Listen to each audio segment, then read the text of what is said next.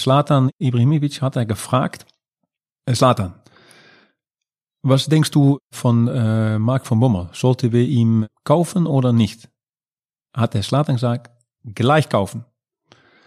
Warum? Er ist gut, er ist schwierig für den Gegner, aber für die eigene Mannschaft ist er sehr gut und ich spiele lieber mit ihm, dann statt gegen ihn. Phrasenmäher, der Fußballpodcast mit Kai Tramann. Und heute gibt es endlich Teil 2 mit Marc van Bommel. Wir hören dabei Fragen von Weltmeistern wie Carles Puyol und Lothar Matthäus. Der Marc erzählt uns auch geile Geschichten von Zlatan Ibrahimovic und er bekommt zwischenzeitlich beim Erzählen sogar selbst eine Gänsehaut. Da steckt also viel Leidenschaft drin, viele Erinnerungen, viele Emotionen und du hörst, eigentlich wie in Folge 1, einen überragend gut gelaunten Marc van Bommel und du kannst dich ganz entspannt begeistern lassen von seinen Geschichten, von seinen Gedanken und einfach zwei Stunden Marc van Bommel pur genießen. Und jetzt rein in Folge 2. Die Phrasenmäher-Festspiele mit Marc van Bommel gehen weiter. Marc, wir starten heute mal in Phrasenmäher Teil 2 komplett anders als sonst. Im Phrasenmäher hat jeder Gast, wie du sicherlich weißt, weil du den Phrasenmäher ja schon 60 Mal gehört hast in deinem Leben, die ehrenvolle Aufgabe, eine Top 11 aufzustellen mit den elf Top-Spielern, die er erlebt hat in seiner Karriere. Puh, Top 11. Normalerweise muss man da nochmal drüber nachdenken, weil. Deshalb machen wir es jetzt überraschend. Ja. Weil du auch ein großer Stratege bist, wie wir in Phrasenmäher Teil 1 erfahren konnten, und du einfach auch ein bisschen Überraschung brauchst in deinem Leben. Aber weißt du, warum ich da über nachdenken muss? Weil ich glaube, dass ich fünf Mannschaften machen kann. Und die sind alle top. Die spielen alle unentschieden gegeneinander. Du kannst auch elfmal die Top 11 aufstellen. Aber das sind ja so viele. Boah, das ist, das ist halt schwierig. Puh. Deswegen sitzen wir hier zusammen. Wen stellst du ins Tor? Wenn wir so anfangen, ganz schnell im Kopf, Aurelio Gomez habe ich zusammen gespielt bei Eindhoven und Oli Kahn. Wer von beiden spielt? Beide, also da geht gar nichts mehr rein. Doch. einen kannst du auf die Bank setzen. Olli auf der Bank, weil ich habe mit Gomez länger gespielt. Olli Kahn auf der Bank. Das wird nicht einfach. Ja. Ich glaube, dann wechseln wir die schnell. Ja. ist auch vielleicht für deine berufliche Planung. Oliver Kahn ist jetzt im ah, Vorstand beim FC Bayern. Da werde Uli und Karl auch spielen. Aber da habe ich nicht mitgespielt. Okay, also im Tor. gespielt. Ja, Olli im Tor. Rechter Verteidiger. Manchmal nimmt man nicht den Beste, aber der Spieler, wo man auch ein, ein super Verhältnis zu hat. Aber da sind einige, die da spielen können. Den Philipp kann da spielen, Philipp Lahm. Den André Oyer kann da spielen. Ignacio Abate von Mailand kann da spielen. Da kann Sambrotta kann da spielen. Und wen stellst du auf? Du bist Trainer. Ähm, du kannst ja auch nicht dich vor deine Mannschaft stellen den, und den, sagen. Den André, André Oyer, ein Holländer. Okay. Weil ich habe ein super Verhältnis. Ich habe immer Kontakt zu ihm. Die Frauen könnten gut miteinander. Er war mein Assistenttrainer bei der U19 in Eindhoven. Wenn ich nach rechts äh, gucke, versteht er ganz genau, warum ich nach rechts gucke. Und, und andersrum ist das Gleiche. Also rechts äh, Torwart und rechts äh, Verteidiger haben wir schon. Zentrale Verteidiger, boah, das ist ja schwierig. Puji, Pujol. Und auch gleich Kapitän, weil er war der beste Kapitän, wo ich mitgespielt habe. Ich war schon vorher, war schon fünf Jahre Kapitän in Eindhoven und dann bin ich zu äh, Barcelona gewechselt. Und da habe ich gespürt, und das hat mich auch wieder geholfen in meine äh, weitere Karriere, was ein Kapitän jetzt wirklich bedeutet, auch bei einem großen Verein. Ich kam da und ich war äh, 28 Jahre, also ziemlich erfahren. Und er hat mich gleich gefragt, erste Frage, sagte, Marc, was brauchst du? Was brauchst du außerhalb des Platzes? Ich habe schon gesagt, die denkt, der, der fragt mich jetzt, was ich auf dem Platz machen muss und so. Er sagt, nein, alles auf der Platz. Familie oder äh, wirst du ein, ein Handy oder äh, Abonnement auf dem Handy oder Auto oder was auch immer. Was auch immer, frag es mir. Ich helfe dir. Ich könnte ein bisschen Spanisch, weil ich habe schon äh, eine Woche in Holland habe ich studiert. Das war sehr intensiv, von Montag bis Freitag, von äh, neun in die Früh bis sechs abends. Ich kann alles verstehen. ein klein bisschen reden, weil das geht, es war 2006, glaube ich, dass jetzt, wenn ich die Tagesschau äh, anschaue, in Spanisch, ich verstehe alles, aber reden ist schwierig. Aber was er da gemacht hat als Kapitän auf und neben Platz und auch das, was ich damals mit Thomas Müller und Van Gaal erlebt habe und gemacht habe, das habe ich auch ein bisschen von Puggi. So wie er die Mannschaft geführt hat, hat sich nicht zwischen die Mannschaft gestellt, auch zwischen die Mannschaft, aber auch vorneweg. Wenn da was los war oder wir haben verloren, hat er sich hingestellt bei die Presse. Er hat gesagt, äh, er hat die Jungs geschützt von, äh, hör mal, äh, die, wir haben nicht gut gespielt, aber unsere Fehler, er hat immer allgemein äh, geredet, nie über einen einzelnen Spieler. Auch wenn ein Spieler einen, einen großen Fehler gemacht hat, hat er, hat er ihn immer geschützt. Und das habe ich eigentlich von ihm äh, mitgenommen in meiner Weiterkehr, auch mit Müller. Äh, das so ist ein Kapitän, so muss ein Kapitän sein. Wir hören ihn später ja auch nochmal mit einer Frage an dich. Ja, das ist äh, mein rechter Verteidiger, mein linker Verteidiger.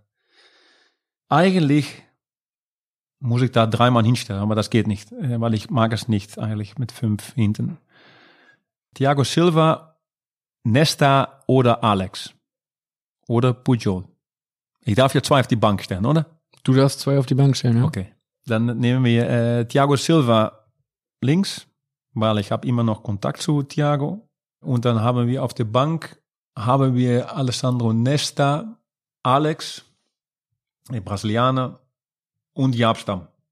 Wenn wir Probleme haben oder Ärger mit dem Gegner, dann steht Jaap immer dabei. Deswegen haben wir ein gutes Verhältnis. Ist ja auch eher so der Typ Türsteher, ne? Ja, von, ja, ja von genau. der Größe her. war, war auf dem Platz überragend.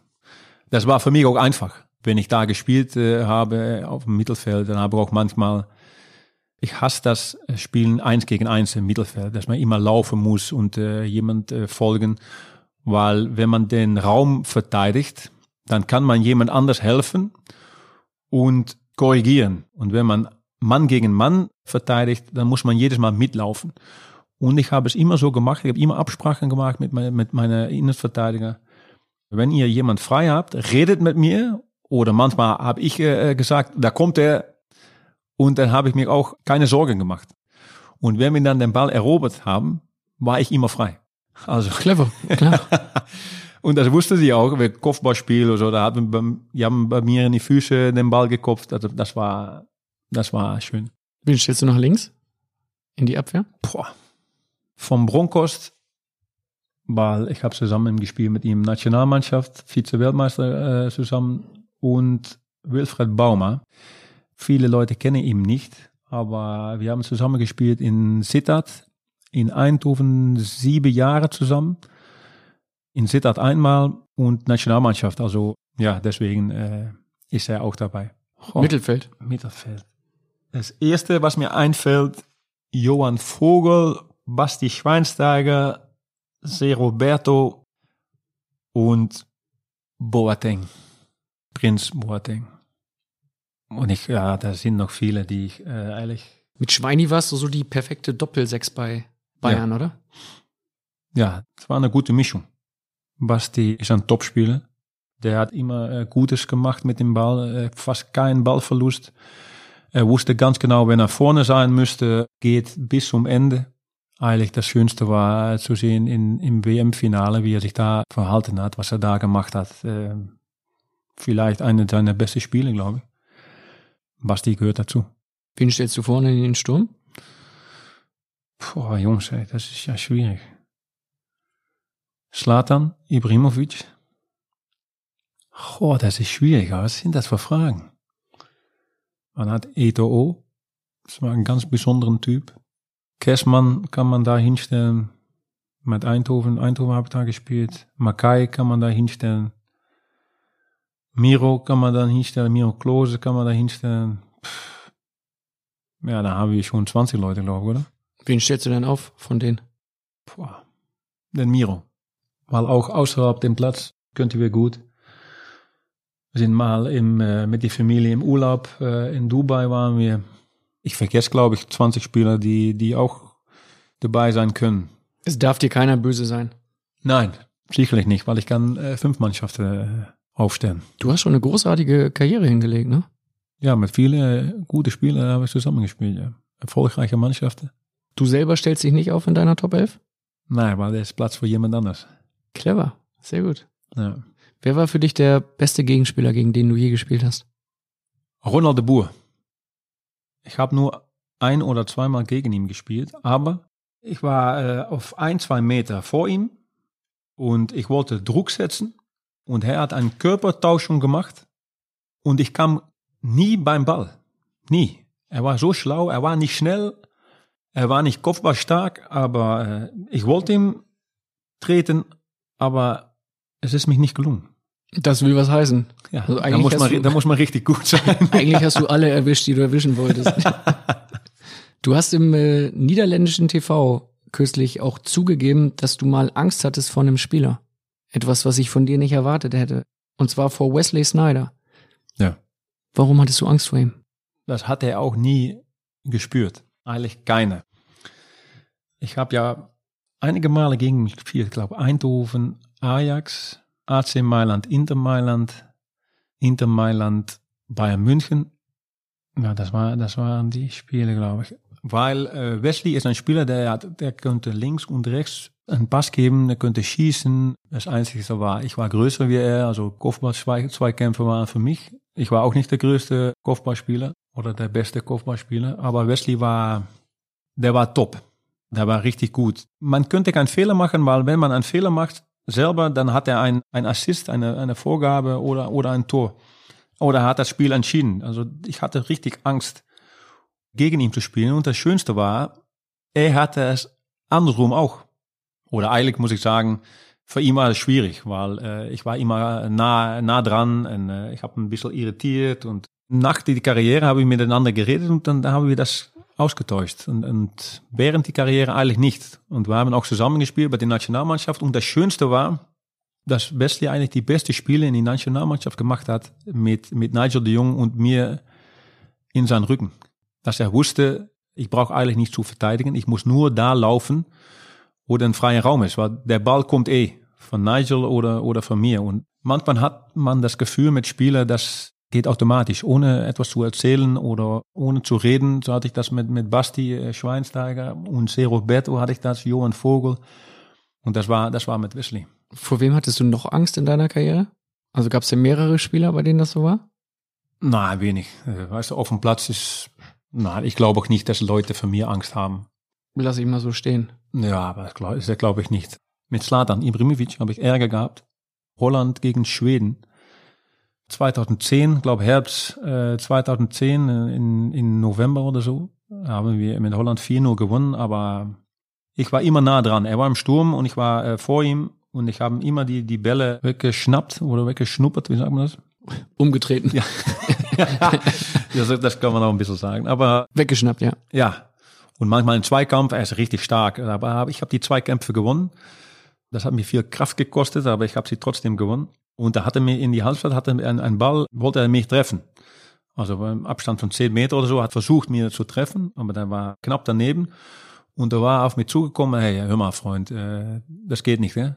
Später bist du äh, meine. Und da habe ich in die Kabine gesagt, ey Jungs, ich muss mir helfen, ne? Weil, weil er ist so verrückt, der, der tritt mich äh, ohne, ohne Ball zum Beispiel in die Nähe. Aber ich, ich zähle die Geschichte, weil im Januar, ich bin im Januar auch gewechselt zu Mailand. Und da hat den Galliani, an Slatan Ibrahimovic, hat er gefragt, was denkst du von äh, Mark von Bommel? Sollten wir ihn kaufen oder nicht? Hat der Slatan gesagt, gleich kaufen. Warum? Er ist gut, er ist schwierig für den Gegner, aber für deine eigene Mannschaft ist er sehr gut und ich spiele lieber mit ihm, dann statt gegen ihn. Also das war eigentlich äh, schön. Und vom ersten Tag her haben wir ein gutes Verhältnis gehabt, äh, auf äh, und neben dem Platz. Und das, das ist. Kannst du mal sehen, dass zumindest einer Angst hatte vor dir. ja, und nicht äh, der Kleinste.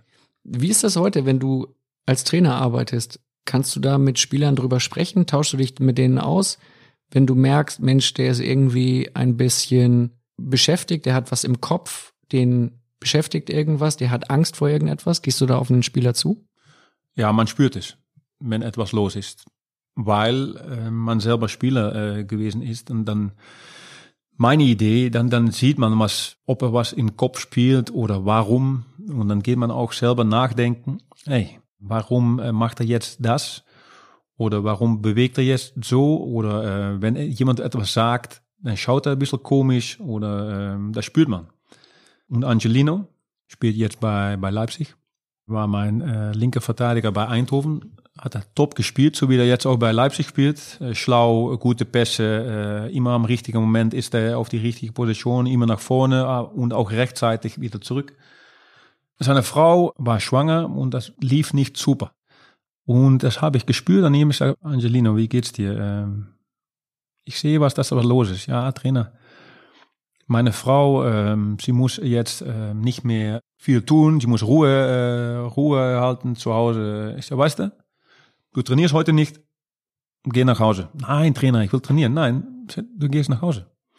Weil ähm, wenn die Familie nicht gut ist oder nicht, sich nicht gut fühlt, dann bist du nicht frei im Kopf.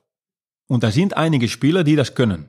Die ist es egal, was zu Hause ist, die trainieren und die können alles abschalten. Ich war auch schon Spieler. Wenn was los ist da Hause, äh, zu Hause, dann, dann könnte ich das auf dem Platz, könnte ich das wirklich abschalten. Völlig. Und danach war ich da wieder mit beschäftigt und ich, ich habe an, an ihm gesehen, hey, ich muss ihn schützen. Und das habe ich öfter gemacht. Und da habe ich ihm auch äh, geschrieben, abends oder, oder wenn ich einen freien Tag äh, habe, dann habe ich ihm geschrieben, weil das ist auch komisch. Ich, hab, ich hatte nie gedacht, dass ein Trainer, zum Beispiel Hitzfeld, Heinkes, Van Gaal oder Allegri oder Reikard oder Hiddink oder wer auch immer oder mein Schwiegervater, mir eine, eine WhatsApp schickt. Da habe ich gedacht, ja, bist du verrückt oder das geht doch nicht, dass ein Trainer, ein Spieler ein WhatsApp schickt. Aber das habe ich trotzdem gemacht, weil Spieler haben ständig das Handy in die Hand. Und das einfachste Kommunizieren, wenn man nicht gegenübereinander äh, sitzt, ist WhatsApp. Oder äh, heutzutage Insta oder, oder etwas anderes, aber WhatsApp äh, hat jede. Und da habe ich ihm geschrieben, äh, und äh, José, wie, wie geht's dir? Alles gut? Und in, in fünf Sekunden habe ich schon Antwort. Ja, alles gut, Trainer, danke Trainer, dass ich äh, zu Hause war und so. Und auch am freien Tag. Und auch mit anderen Spielern einfach WhatsApp schicken. Habe ich gedacht am Anfang, muss ich das machen als, als Trainer? Aber heutzutage ist es halt so, dass die Spieler ständig das Handy in die Hand haben oder Playstation spielen, was digital ist. Wie, wie sagen wir das auf Deutsch? Ja, digital ist gut. Ja. Manchmal ist es einfacher kommunizieren mit einem Spieler über WhatsApp, dann so, wenn man gegenüber, gegenüber sitzt. Aber das ist auch, das ist vielleicht auch wichtig. Vielleicht ist das das Wichtigste, dass man ein gutes Verhältnis hat, dass man einen anderen auch in die Augen gucken kann. Und da sieht man auch die, die Emotionen, die Gefühle. Weißt du, auf dem WhatsApp kann man schreiben, was man will. Anschreien, wie wir es in Teil 1 gehört haben, du mit Louis van Gaal, macht natürlich mehr Spaß, wenn man sich gegenübersteht, ne? Ja. Über WhatsApp? Für WhatsApp geht nicht. Wäre nicht geht gut, nicht. nein. Aber in, in solche Sachen, äh, wenn was los ist Hause, zu Hause oder jemand hat gut gespielt, die fliegen äh, überall äh, in Europa und Südamerika, die haben ein Länderspiel, dann schickt man alle ein, ein, ein WhatsApp von äh, viel Glück, mach's gut, äh, bleib fit. Schreib mir eine WhatsApp, wenn was los ist nach dem Spiel, wenn du verletzt bist oder früher zurückkommst oder du hast eine, eine, eine Prellung gehabt oder einen Schlag auf die, auf die Wade oder was auch immer, äh, schreib mir. Und dann manchmal in die Woche schreibe ich ihm auch, und wie geht's? Und dann war es gut. Aber das Schönste, ich habe das bei einigen Spielen, die, die habe ich geschrieben und äh, wie geht's? Super Spiel gestern, äh, mach so weiter und manchmal haben die Kritik in die Presse bekommen. Siehst du, wenn du nur das Gleiche machst, äh, glaube in dir selbst und dann kriegst du das wieder hin. Und da habe ich manchmal von die Herz-Emojis, weißt du, von die Herz. Ein Herz, ja, ein Herz-Emoji. Ja, habe mir ein Herz geschickt. Habe ich mich gedacht, ja, was ist das? Ey? Ein Spieler schickt mir ein Herz. Aber was, was ist hier los? Aber mehrere Spieler haben das gemacht. Die wollten dich schön verarschen. Nein, nein, nein, nein da habe ich auch gedacht. Ich sag zu meiner Frau, schau mal hier. Sind die verliebt die oder? Haben sich schön abgesprochen. Nein, nein, das hatte ich am Anfang auch gedacht. Ich habe gedacht, was, ist hier los? Und jetzt ist es so weit, dass ich auch ein Herz schreibe, wenn mir WhatsApp schreiben äh, und dann geht es hin und her. Und Trainer, wie geht's? Ja, alles gut, äh, mein Freund, äh, so und so. Und äh, Trainer, hast du das gesehen? Ich habe ihn ein Tor geschossen. Äh, ja, super. Und, äh, und ein Herz. Und dann kriege ich wieder zwei Herz zurück. Ja, das ist, das kann man sich nicht vorstellen. Als, wie ich Spieler war, kann ich mich nicht vorstellen, dass ich Ottmar Hitzfeld oder Jupp Heinkes ein Herz schicken auf WhatsApp. Das, das, das geht nicht. Und das hatte ich noch auch nie gemacht. Hättest du faxen müssen damals wahrscheinlich. Ja, ja, ja, das auch. Aber ähm, oh, Marc hat mir wieder ein Herz gefaxt. Ja, ein selbstgemaltes. das kann man dir nicht vorstellen. Gut, das jeder, jeder erwartet als, als normal, weißt du? Und, und ich auch. Wenn ich mit einem Spieler Kontakt habe äh, auf dem Platz und, und das fällt mich ein, wenn ich zu Hause, nach Hause fahre und alle sind weg am Gelände und ich fahre nach Hause und denke, hey, das und das bin ich vergessen oder vielleicht heute ist ein, ist ein Champions League Spiel und wir haben am Samstag äh, Den schickst du ein paar Herzen durch die Gegend. Nein, aber äh, zum Beispiel, wir haben ein, ein Spiel gehabt am Samstag und da war ein Moment, dass er äh, schießen könnte, aber er legt ihm quer und nochmal quer und der ist alleine vorm Tor. Als ob man schießt, aber trotzdem macht man einen Steilpass oder und der, der den Steilpass empfängt, steht alleine vorm Tor. Und da habe ich mit den Spielern drüber geredet und, und dann habe ich geschrieben, hey, hast du das erste Tor von Bayern München gesehen, wo Thiago äh, normalerweise schießt, aber der, der spielt ihm quer auf Gnabry und er schießt das Tor. Hast du das gesehen? Ja, Trainer, ich habe es gesehen. Äh, und haben Sie das und das auch gesehen? Also da lernt man nicht, aber äh, man lässt die Spieler nachdenken, was passiert und warum. Warum erkläre ich das? Du könntest mehr Erfolg haben, wenn man drüber nachdenkt, was man macht. Und das ist nicht immer so, weil ein Spieler muss eigentlich nicht nachdenken. Aber wenn man von vorne weg äh, Sachen trainiert mit, mit einer Idee, ist es einfach für die Spieler. Und das ist, kommt man wieder zurück auf, was ich äh, über Klinsmann äh, sagen wollte. Die Spieler brauchen äh, die Prinzipien, um, um gut zu spielen. Und wenn ein einzelner Spieler nicht gut ist, kann man trotzdem gewinnen. Und äh, man hat elf Spieler und das ist das das Schönste am Fußball, dass man immer gewinnen kann. TikTok-Videos hast du aber noch nicht verschickt, ne? Nein, so, so weit, äh, In denen du. nein, nein, so weit geht es nicht, aber, äh, aber das ist schön, dass man sich so unterhalten kann mit die, mit die Jungs. Es spricht ja auch für dich, dass du dich da neu einstellst, dich überzeugen lässt und dann sowas direkt mitgehst und sagst, komm, wenn das okay ist für die Spieler, Herzen zu verschicken oder per WhatsApp zu schreiben, dann mache ich das auch. Aber ja, das ist halt halt 2020. Hast du schon Herzen geschickt an äh, Bundesliga-Bosse?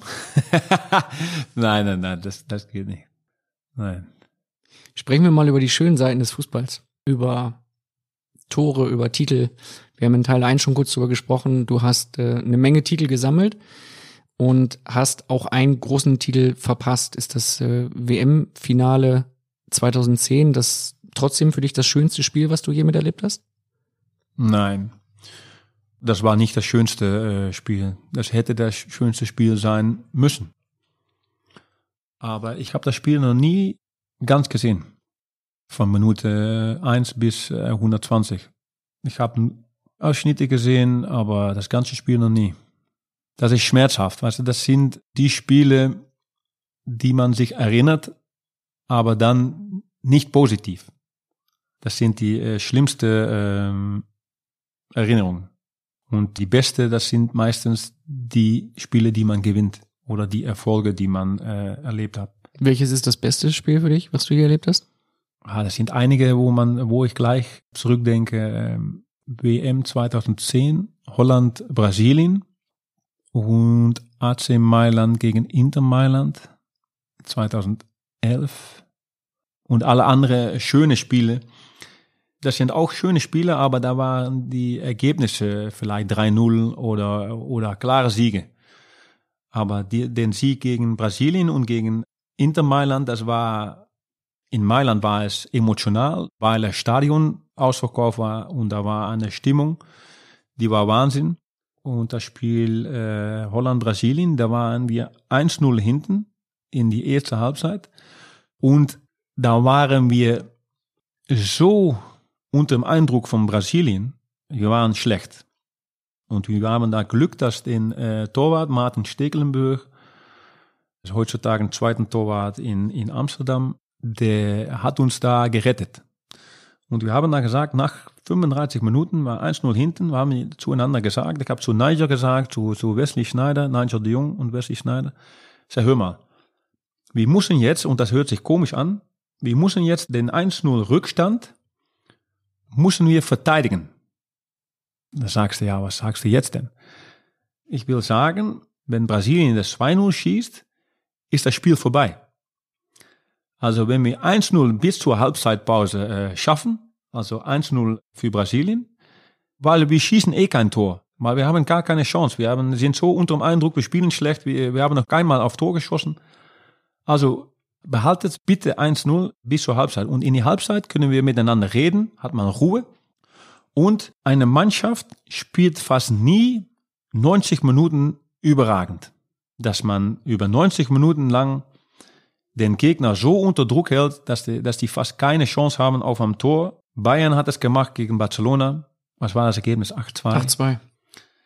Da ist man fast das ganze Spiel überlegen. Aber wenn das Ergebnis so nah aneinander ist, dann ist es fast nie, dass eine Mannschaft 90 Minuten lang top ist.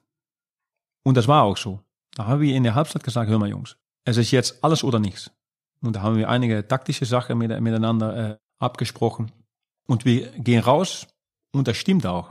Wir haben aus dem Nichts haben wir das 1-1 gemacht. Das war eine Ecke von Arjen Robben, den Dirk Coit, der verlängert den Ball und Wesley Schneider steht in Fünfer und köpft den Ball rein. Aber Wesley musste eigentlich gar nicht im 16er stehen. Aber weil er da stand, deswegen stand er frei. Und er macht das 1-1. Nein, Entschuldigung. Das 1-1 war ein, äh, eine Flanke von Wesley Schneider und ein Torwart, Julio Cesar, der verpasst den Ball und der geht rein. 1-1 und das 2-1 ist ein Kopfball von Wesley. Und wir haben das Spiel gewonnen. An so ein Spiel, da passiert alles im Spiel. Es ist so schön als Spieler, aber das nützt man auch wieder als Trainer. Wir haben ein Spiel gehabt mit Eindhoven, da haben wir auch so gleiche äh, Halbzeit gespielt wie wir gegen Brasilien, grottenschlecht. Und wir haben trotzdem das Spiel gedreht. Wir haben das Spiel gewonnen. In die Halbzeit habe ich diese Geschichte, was ich dir jetzt erzähle, habe ich erzählt zu meiner Mannschaft.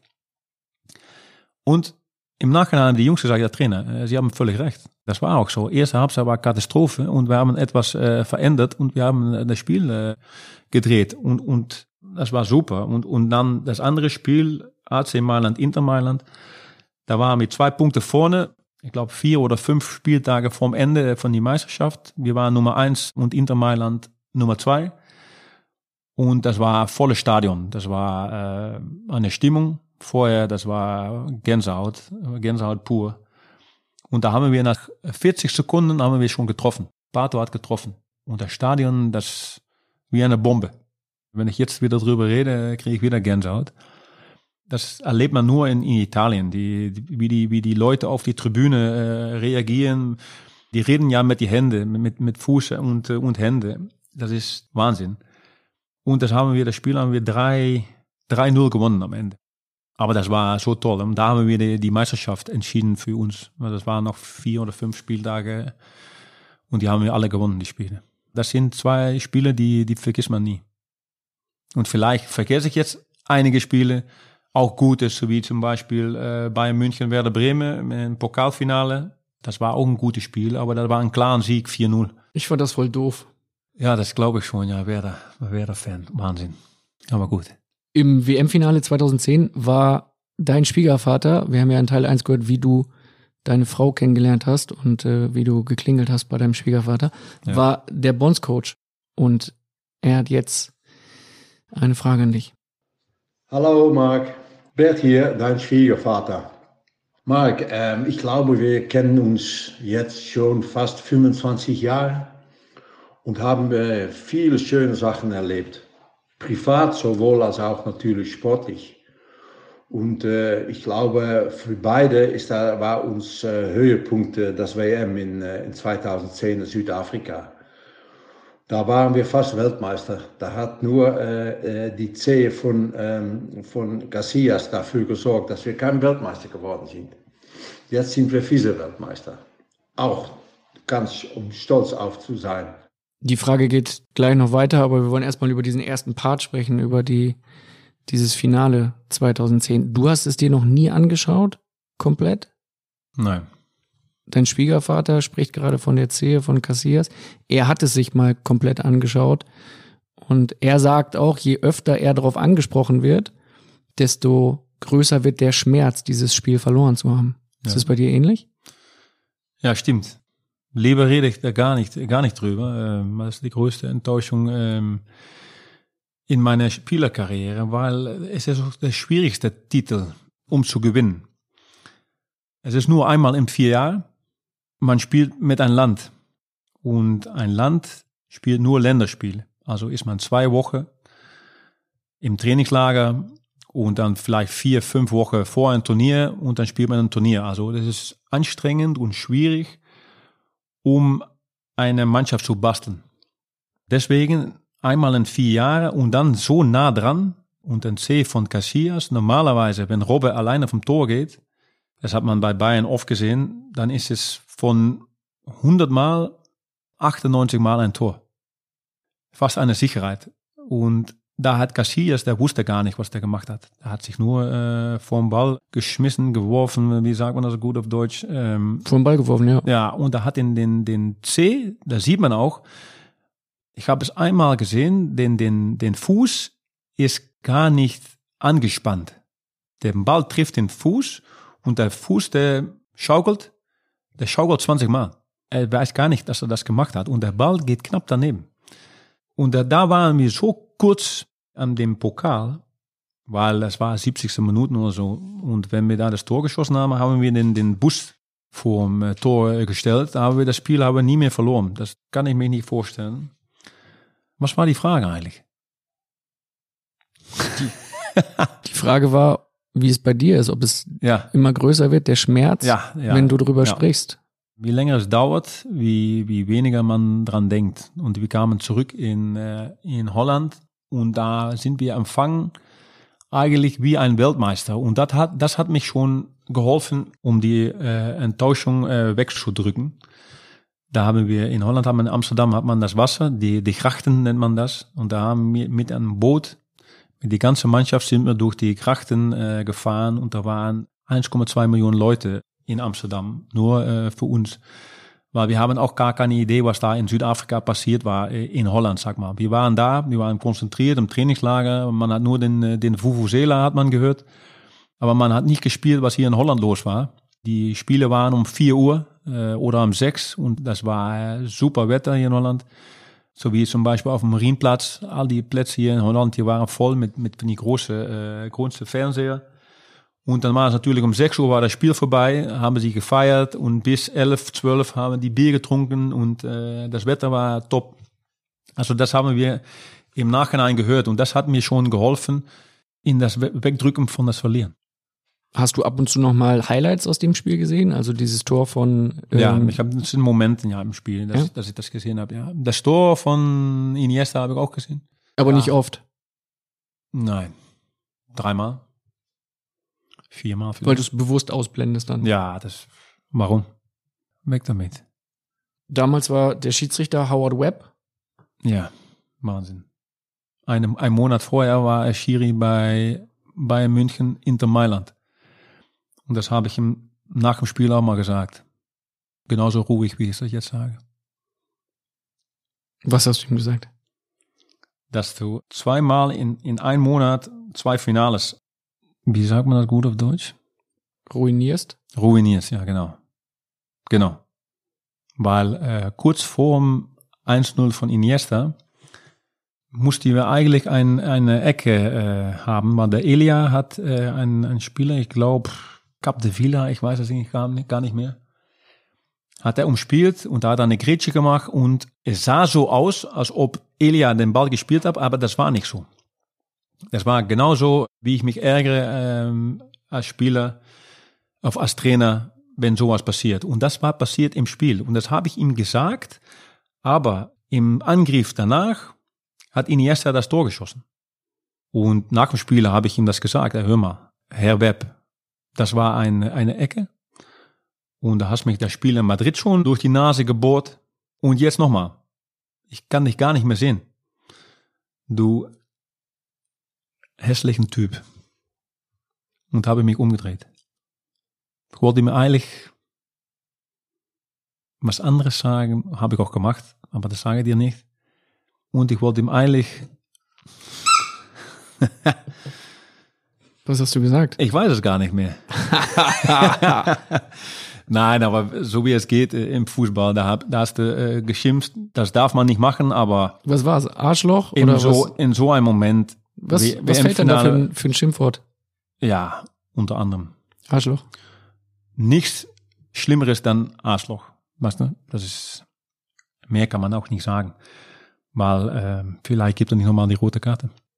Hast du ihn seitdem wieder gesprochen irgendwann mal? Ich hoffe, dass ich ihn nochmal sehe. Aber seitdem habe ich ihn nicht mehr Was gesehen. würdest du ihm sagen dann? Aber er hat, glaube ich, in eine, ein Doku hat er darüber gesprochen, weil er war am Anfang hatte einige Leute eine gelbe Karte bekommen, ich auch, und er hat es vielleicht anders tun müssen. Äh, Das war eine der schwierigsten Spiele für ihn, hat er gesagt, um zu pfeifen.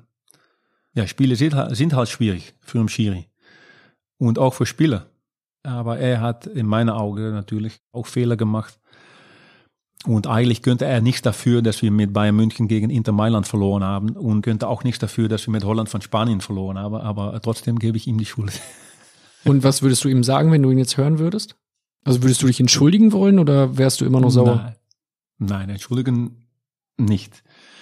Das war auch emotional, als man ein Champions League Finale verliert und eine, eine WM Finale verliert. Da sagt man Sachen und das geht halt so.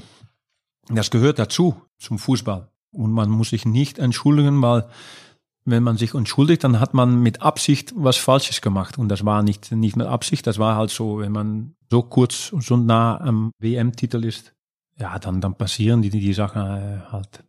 Vielleicht ist das auch der Grund, weshalb er in seiner Frage, die jetzt kommt, nicht nach hinten blickt, sondern nach vorne schaut. Nein. Doch. Hi, Mark. Howard Webb here, English referee. I hope you're well. We were together at the 2010 World Cup final down in Johannesburg. I've got a question for you. If you could change anything about the way that the game is officiated or any law of the game, what would it be and how would you make the game better? Einfach. Wir hätten das Spiel gewinnen müssen. Wenn man das ändern kann, dann hat man den, den Pokal. Schön, dass er etwas äh, fragt. Das hatte ich nicht erwartet. Und man, man hört auch an seiner Stimme, dass er äh, nicht nachträglich ist. Und, äh, und eigentlich bin ich das auch nicht. Deswegen habe ich auch gesagt, ich würde es wieder so tun.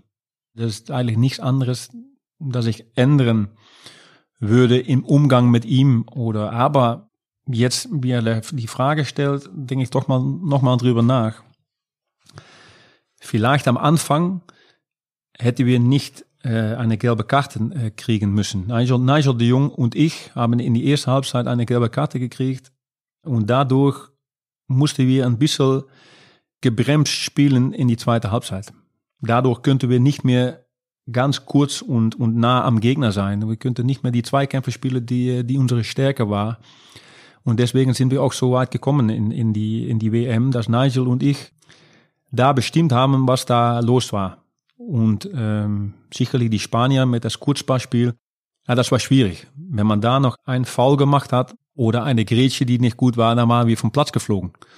Und wir waren da ein bisschen, äh, bisschen gebremst. Und das ist vielleicht das, was wir anders tun hätte, müsste. Ja, das war kein schönes Finale. Ein Finale, um zu gewinnen, das war kein schönes Fußball. Die Umstände waren ein bisschen komisch. Es war kalt. Es war äh, Johannesburg. Es war hoch. Also wenn man einen, einen Pass durch die Luft gegeben hat, dann hat er den Ball auch ein bisschen anders reagiert. War etwas länger in die Luft, aber das ist egal. Die haben gut gespielt. Die haben 2-8 waren die Europameister und äh, die waren mehr erfahren, das, das ist vielleicht das Beste, um eine Finale zu spielen, dann wir. Für uns war es das erste Mal, dass wir natürlich, man steht nicht oft im Finale und sicherlich nicht in einer Welt Weltmeisterschaftsfinale, aber Barcelona damals und ich glaube Real Madrid, die haben schon einige Male das Champions League Finale gewonnen und die EM-Finale in Österreich und die Schweiz. Also die hatten mehr Erfahrung mit dem Druck, mit den Medien, mit den Vorbereitungen auf so ein Spiel. Und das gebe ich auch meine, meine, meine Spieler immer mit.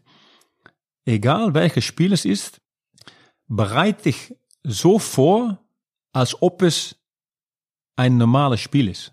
Also egal, ob es ein Freundschaftsspiel ist oder ein äh, Ligaspiel oder ein Pokalspiel äh, oder ein Nationalmannschaftsspiel oder ein Finale, ein Spiel im Training, spiel es immer so, so wie es immer machst.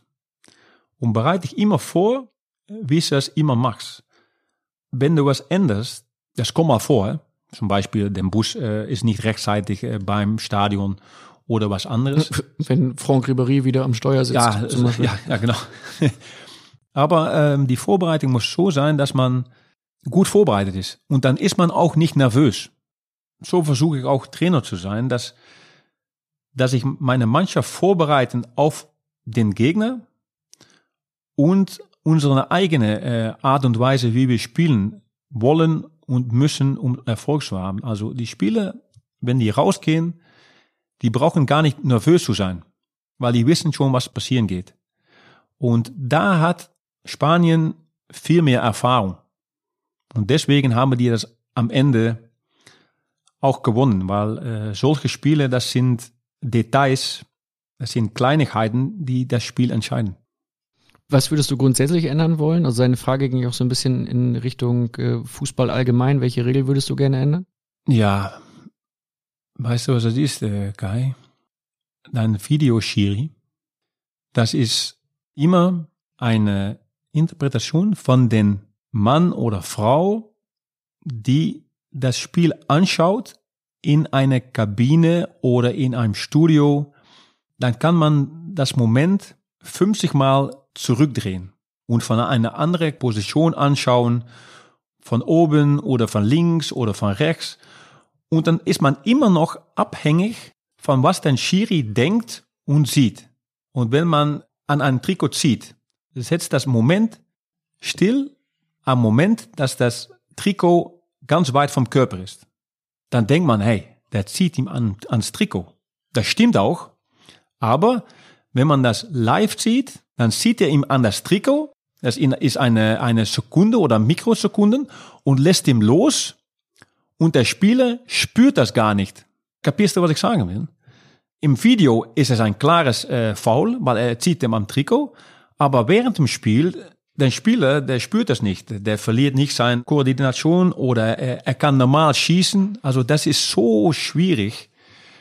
Ganz normale Körperkontakt. Ja, ja, ja, genau ja, das ist so schwierig zu äh, beschreiben und, und zu sehen. Also du würdest den Videoschiri abschaffen? Ja. Und das gleiche mit Abseits. Was ist Abseits und was ist kein Abseits? Manchmal sieht man die Linie, das ist ein Zentimeter. Die Linie sieht man und das Bild ist klar, okay, wenn man so die Regel macht, ist es Abseits. Aber was ist das Moment, dass der Ball vom Fuß weggeht, weil auf diesem Moment, das ist Abseits. Und wenn man einen Ball schießt, dann geht der Ball nicht gleich weg vom Fuß. Auf dem richtigen Zeitpunkt muss man das Video auf Stopp drücken und dann sieht man, ob es Abseits ist. Aber das Moment vom Stopp drücken, das ist fast nicht zu sehen. Und eine Sekunde früher oder eine Sekunde später ist Abseits oder nicht. Soweit ist es schon, dass man auf den Sekunden oder auf den Zentimeter schauen muss. Ja. Und natürlich, Fußball ist ein, äh, ein Sport, da redet man immer drüber. Ob es am Samstag äh, ist oder am Sonntag und am Montag in die Früh, wenn jeder äh, einen Kaffee holt bei der Arbeit im, im Büro, dann sagt man, ah, hast du das gesehen? Also über Fußball wird immer geredet. Und, und das ist auch das Schönste am Fußball, dass, dass jeder da Ahnung von hat und mitlebt, Bindung hat mit ein, einer Mannschaft und ein, ein Verein. Das ist, das ist halt schön, aber das ist halt schwierig, so ein Videoschiri oder Handspiel im 16er. Ja, manchmal wissen die Spieler und Trainer und, und Schiris auch nicht mehr, was ein Elfmeter ist, ja oder nein. Wir wollen ja heute auch ein bisschen durch deine Karriere gehen, waren jetzt beim WM-Finale 2010, wollen auch mal zurückschauen auf deine Anfänge und dein Schwiegervater spricht da nochmal an auf Begebenheiten, die sich hier in der niederländischen Liga zugetragen haben. Aber wir haben auch sehr oft gegeneinander gespielt, damals. Als du noch Spieler warst von PSV Eindhoven und ich Trainer von Feyenoord Rotterdam. Und ich kann mich noch gut erinnern, in, das, in die Saison 2001, 2002, da haben wir, glaube ich, fünfmal gegeneinander gespielt. Zweimal für die Meisterschaft Einmal für das äh, nationale Pokal und zweimal für die äh, Europapokal. Ich glaube, es war das vierte Final, aber bin mir nicht ganz sicher. Und die Spiele ähm, waren zweimal ausgegangen 1-1. Und das zweite Spiel fand statt in Rotterdam.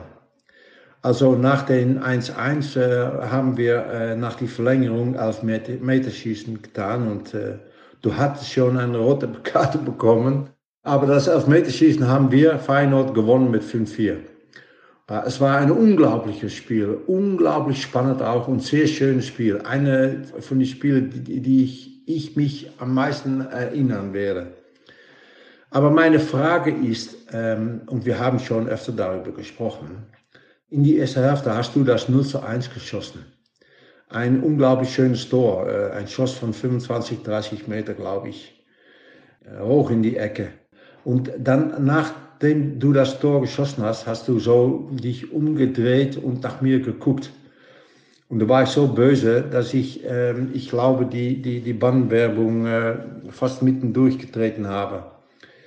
Aber meine Frage ist, ähm, ich habe immer gesagt, das Tor von dir war ganz schön, aber da war auch Glück dabei. Denn ganz kurz bevor du geschossen hast, war der Ball ein bisschen aufgesprungen. Und du hast immer gesagt, nein, das war kein Glück. Na, meine Frage jetzt ist, war es Glück oder war es gar kein Glück? Und ich verspreche dir auch, dass wir äh, nach deiner Antwort hier nicht mehr besprechen werden. Viel Spaß mit deinem Podcast. Tschüss. Ja, das war ein Spiel, ja. Wahnsinn. Aber äh, über das Tor, es war ein bisschen Glück. Der Ball ist ein bisschen hochgesprungen und da habe ich ihn genau getroffen und er geht diagonal im, im Winkel. Also es war Glück. Aber ähm, das muss man manchmal auch haben. Und leider verlieren wir das Viertelfinale im Elfmeterschießen. Und das Schlimmste am Verlieren von Elfmeterschießen, der, ich sollte Elfmeter Nummer 1 schießen. Warst aber nicht mehr auf dem Platz. Ich war nicht mehr auf dem Platz. Also sind die, der, der Nummer 2 war äh, 1, der Nummer 3 wäre der 2 und 4 und 5 waren gleich. Also der Spieler, der von mir im Spiel kam, da war Nummer 3. Verschossen. Und der hat verschossen. Wahnsinn. Du hättest es ja auch noch auf dem Platz stehen können, aber ist ja mal wieder was dazwischen gekommen. Zweite Gelbe, ja. Ja. Aber wirklich. Vielleicht wäre das auch etwas, was du ändern könntest als Aber- Regel. Drei gelbe Karten. Aber ich habe ihn nicht getroffen. Sagst du heute. Gab's doch keinen Videobeweis. Ja. Das Tor, ich habe es mir auch angeguckt, da war Glück dabei. Ich poste das in die Show Notes dieses Podcasts und äh, Ja, auch ja. in die äh, Facebook-Gruppe Phrasenmäher. Da kann man sich das anschauen. Es sieht sehr schön aus. Es sieht auch ein bisschen glücklich aus, um ehrlich zu sein. Ja, das stimmt. Aber ich habe schon öfter von da getroffen.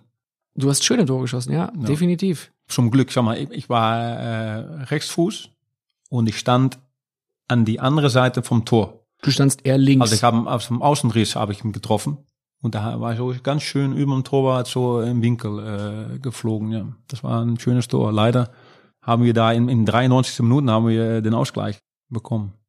du hast als junger Spieler einen anderen Berater gehabt Genau. als heute. Dein jetziger Berater, Mino Raiola, der auch der Berater ist von Erling Haaland und von Zlatan Ibrahimovic unter anderem, Mhm. der hat jetzt eine Frage an dich und wir hören die nächste Sprache Ja. im Phrasenmäher, nachdem Carles Puyol schon eine Frage in Teil 1 auf Spanisch gestellt hat, die es nachher nochmal gibt und du darfst heute dann antworten, gibt es jetzt die niederländische Premiere im Phrasenmäher und an alle, die jetzt nicht wissen, wie sich das anhört, der Lautsprecher deines Handys oder deines Computers ist nicht kaputt. Das ist jetzt 45 Sekunden Niederländisch vom Feinsten von Mino Raiola. Mark, ze vragen of ik mee wil doen aan een podcast, dus ja. Maar ja, goed, ik vind het wel knap hoe je de grootste fout uit je carrière aan het einde toch nog hebt kunnen goedmaken. En dat ik toch nog eh, een grote carrière van je hebt kunnen maken. Misschien dat je, dat, kan, dat, je, dat je ze dat kan uitleggen, hoe dat is gebeurd. Maar ik vind het knap. Ik heb respect voor mensen die een eh, grote fout goed kunnen maken. Je weet welke fout je maakte in het begin van je carrière, maar je was jong. Heb veel plezier daar. Bye. Du hast einen Fehler gemacht damals Das sagte Mino, ja. Und hast ihn aber wieder korrigiert. Ja, ich war Spieler von äh, Eindhoven und ich hatte meinen Berater äh, Rob Jansen und er hat mich gefragt, Marc, ich habe super Angebote. Real Madrid, äh, Barcelona, noch einige Mannschaften, AC Mailand war auch dazwischen dabei. Schalke, Dortmund. Nein, das war ein, ein Jahr später. Okay. Ich glaube, dass Schalke und Dortmund auch wieder dabei war, aber war ich nicht 100% sicher. Und er hat gesagt, komm zu mir. Aber Janssen und Raiola sind ein bisschen wie Wasser und Feuer. Aber ich glaube, dass es jetzt wieder normal ist, aber früher war es Wasser äh, und Feuer. Das habe ich damals nicht gemacht. Ich bin bei Janssen geblieben und äh, nach Barcelona gewechselt und danach äh, nach äh, München. Ist einiges passiert zwischen Janssen und mir. Das hat für mich gereicht. Was da passiert ist, ist nicht so wichtig. Sagst du. Ja, genau. ähm, und da habe ich den, äh, den Mino äh, angerufen, Mino, hör mal. Ich will gerne äh, zu dir. Vielleicht ein bisschen zu spät, aber willst du mich überhaupt helfen? Er sagt, ja, genau. Du bist ja zu spät und eigentlich muss ich sagen, es ist vorbei. Ich kann dich nicht mehr helfen. Aber ich würde gerne mal mit dir reden. Also habe ich mit ihm geredet in Holland. Äh, ich glaube, ich war kurz vor die Nationalmannschaft. Ich war in Holland, habe ich mit ihm gesprochen. Und es war ein gutes Gespräch. Und da haben wir gesagt, okay, helf mir. Deswegen sagte er, du hast einen Fehler gemacht und im Nachhinein hast du den Fehler wieder ausgebügelt. Wir haben ein gutes Verhältnis und so, so wie er redet, ja, das gefällt mir. Er ist geradlinig. Er ist halt so, wie er ist. Er schützt seine Spieler immer. Er hat seine eigene Art und Weise, wie er, wie er seine Arbeit macht, aber ich mag das. Und ich kann ihn immer anrufen. Er ruft mich an um äh, 11.30 Uhr äh, im Abend, um, um zu wechseln nach, äh, nach Mailand. Immerhin hat er dich noch informiert, wo es hingeht. Also ist ja auch eine faire Geste von ihm, dass er Ja, genau. dir überhaupt sagt, wo es hingeht. Was macht er jetzt für dich? Jetzt bist du ja Trainer. Brauchst du als Trainer noch einen Berater? Ist er aktiv jetzt für dich auf der Jobsuche? Nein, ich habe zu ihm gesagt, hör mal, Mino, wenn du äh, irgendwo kommst und da wird über einen Trainer geredet, äh, du kennst mich ja halt, du kennst meine, äh, meine Art und Weise, wie ich arbeiten will.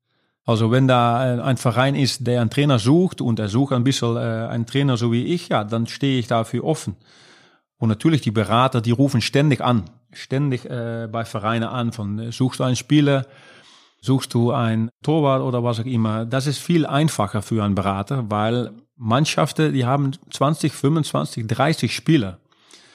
Also, wenn man Mittelfeldspieler ist und den Raiola ruft einen Verein an, er sucht dir noch einen Mittelfeldspieler und wenn du dann Nummer drei, vier, fünf oder sechs bist, du kannst eh noch spielen, du kannst die Mannschaft helfen. Und die, die großen Vereine haben einen, einen, einen großen Kader.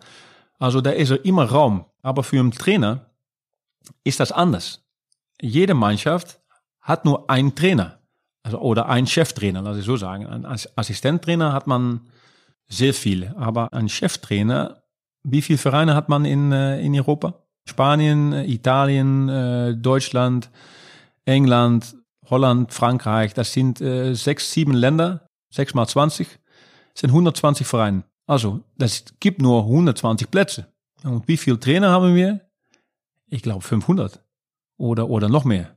In Köln und beim HSV hat man manchmal so zwei, drei pro Jahr. Okay, dann machen wir statt 120 machen wir 130. 23, ja, 130, ja. Also das ist halt ja viel schwieriger. Ich bin kein Trainer, der, der sich äh, auf eine Tribüne setzt, wo es jetzt ein bisschen brenzlig ist. Die Mannschaft hat zweimal verloren. Ich gehe mal dahin, um das Spiel anzuschauen. Das ist, das ist ja halt Wahnsinn, wenn ein Trainer das so mit Absicht macht. Also so bin ich gar nicht. Und jetzt mit Corona ist es eh schwierig, weil fast kein einziger Verein wechselt vom Trainer. Vielleicht jetzt äh, sechs oder sieben in ganz Europa, wo es normalerweise 20 Stück sind im November. Dus ich habe zu Mino gesagt, hör mal, wenn, wenn da äh, richtiges was kommt, konkretes, dann stehe ich offen. Egal äh, welcher Verein es ist. Wenn sie fragen, dann denke ich darüber nach. Also ich kann schon sagen, ja, ich will gerne dahin oder dahin oder der Verein, äh, denke ich, dass ich da gut arbeiten kann. Das kann man sich alle vorstellen im Kopf. Aber wenn die Frage kommt, dann muss man nachdenken und dann muss man schauen, passt das bei mir oder nicht. Also ich kann alles vorstellen, die schönsten Vereine kann ich mich vorstellen, aber man muss auch äh, realistisch sein und warten, nicht Mino auf die Straße schicken, ruf jeder Verein an. Nein, es muss so sein, dass der Verein einen Trainer sucht, so wie ich, der eine Mannschaft führt und versucht, so spielen zu lassen, dass du oder jemand anders oder äh, die Fans oder ein Trainer oder Spieler oder Vorstand von einem anderen Verein zu meiner Mannschaft schaut und die sagen, hey, das ist eine Mannschaft von, von Bommel. Dass die so eine Art und Weise haben, wie die spielen, aggressiv mit einer Idee. Dass die nicht rumlaufen und äh, mit einem Glück ein Tor schießen. Nein, das muss eine Idee äh, dahinten sein. So muss auch trainiert werden. Also jedes Training, da muss eine Idee haben. Und die Spieler, die spüren das manchmal gar nicht. Wenn wir zum Beispiel am Montag anfangen und wir haben am Samstag Spiel oder Sonntag Spiel und ein Gegner spielt zum Beispiel 4-4-2 flach. Also zwei Reihen von vier und zwei Stürmer. Wo können wir den Gegner angreifen? Also normalerweise zwischen die Linie, also da muss ich meine, meine Außenbahnspieler äh, oder meine Angreifer an die Seite oder im Stürmer oder meine Nummer 10 oder wie man das auch nennt in Deutschland die müssen wissen, wo die Möglichkeiten sind, um das Spiel zu gewinnen. Da musste die Jungs schon am Montag, bereitet man die Jungs schon vor, dass sie wissen, was am Samstag oder Sonntag passiert. Und das ist den, den Haken, was ich schon vorher gesagt habe, dass die Jungs wissen, ey, was ist los, was, was passiert da. Und dann brauchen die auch nicht nervös zu sein, um das Spiel äh, zu machen. Ob man jetzt nach äh, dem besten Verein Europas äh, fährt oder man fliegt nach Italien oder, äh, oder nach Deutschland oder Spanien oder England, egal, die Jungs sind gut vorbereitet. Wenn Mino bei einem Verein ist und die sagen, hey, was ist Mark von Bommel für ein Typ? Dann sagt Mino in fünf Minuten genau das und das und das.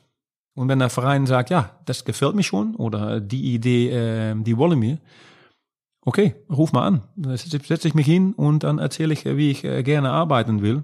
Ich will nicht nur äh, Spieler, die jetzt gut spielen. Weißt du? Das will jeder Trainer. Aber man muss auch ein bisschen basteln, basteln an einer Mannschaft. Also, und das ist nicht so, hey, wenn ich hier komme, will ich für 100 Millionen investieren. Ich will der, der, der Spieler und das macht die Mannschaft besser.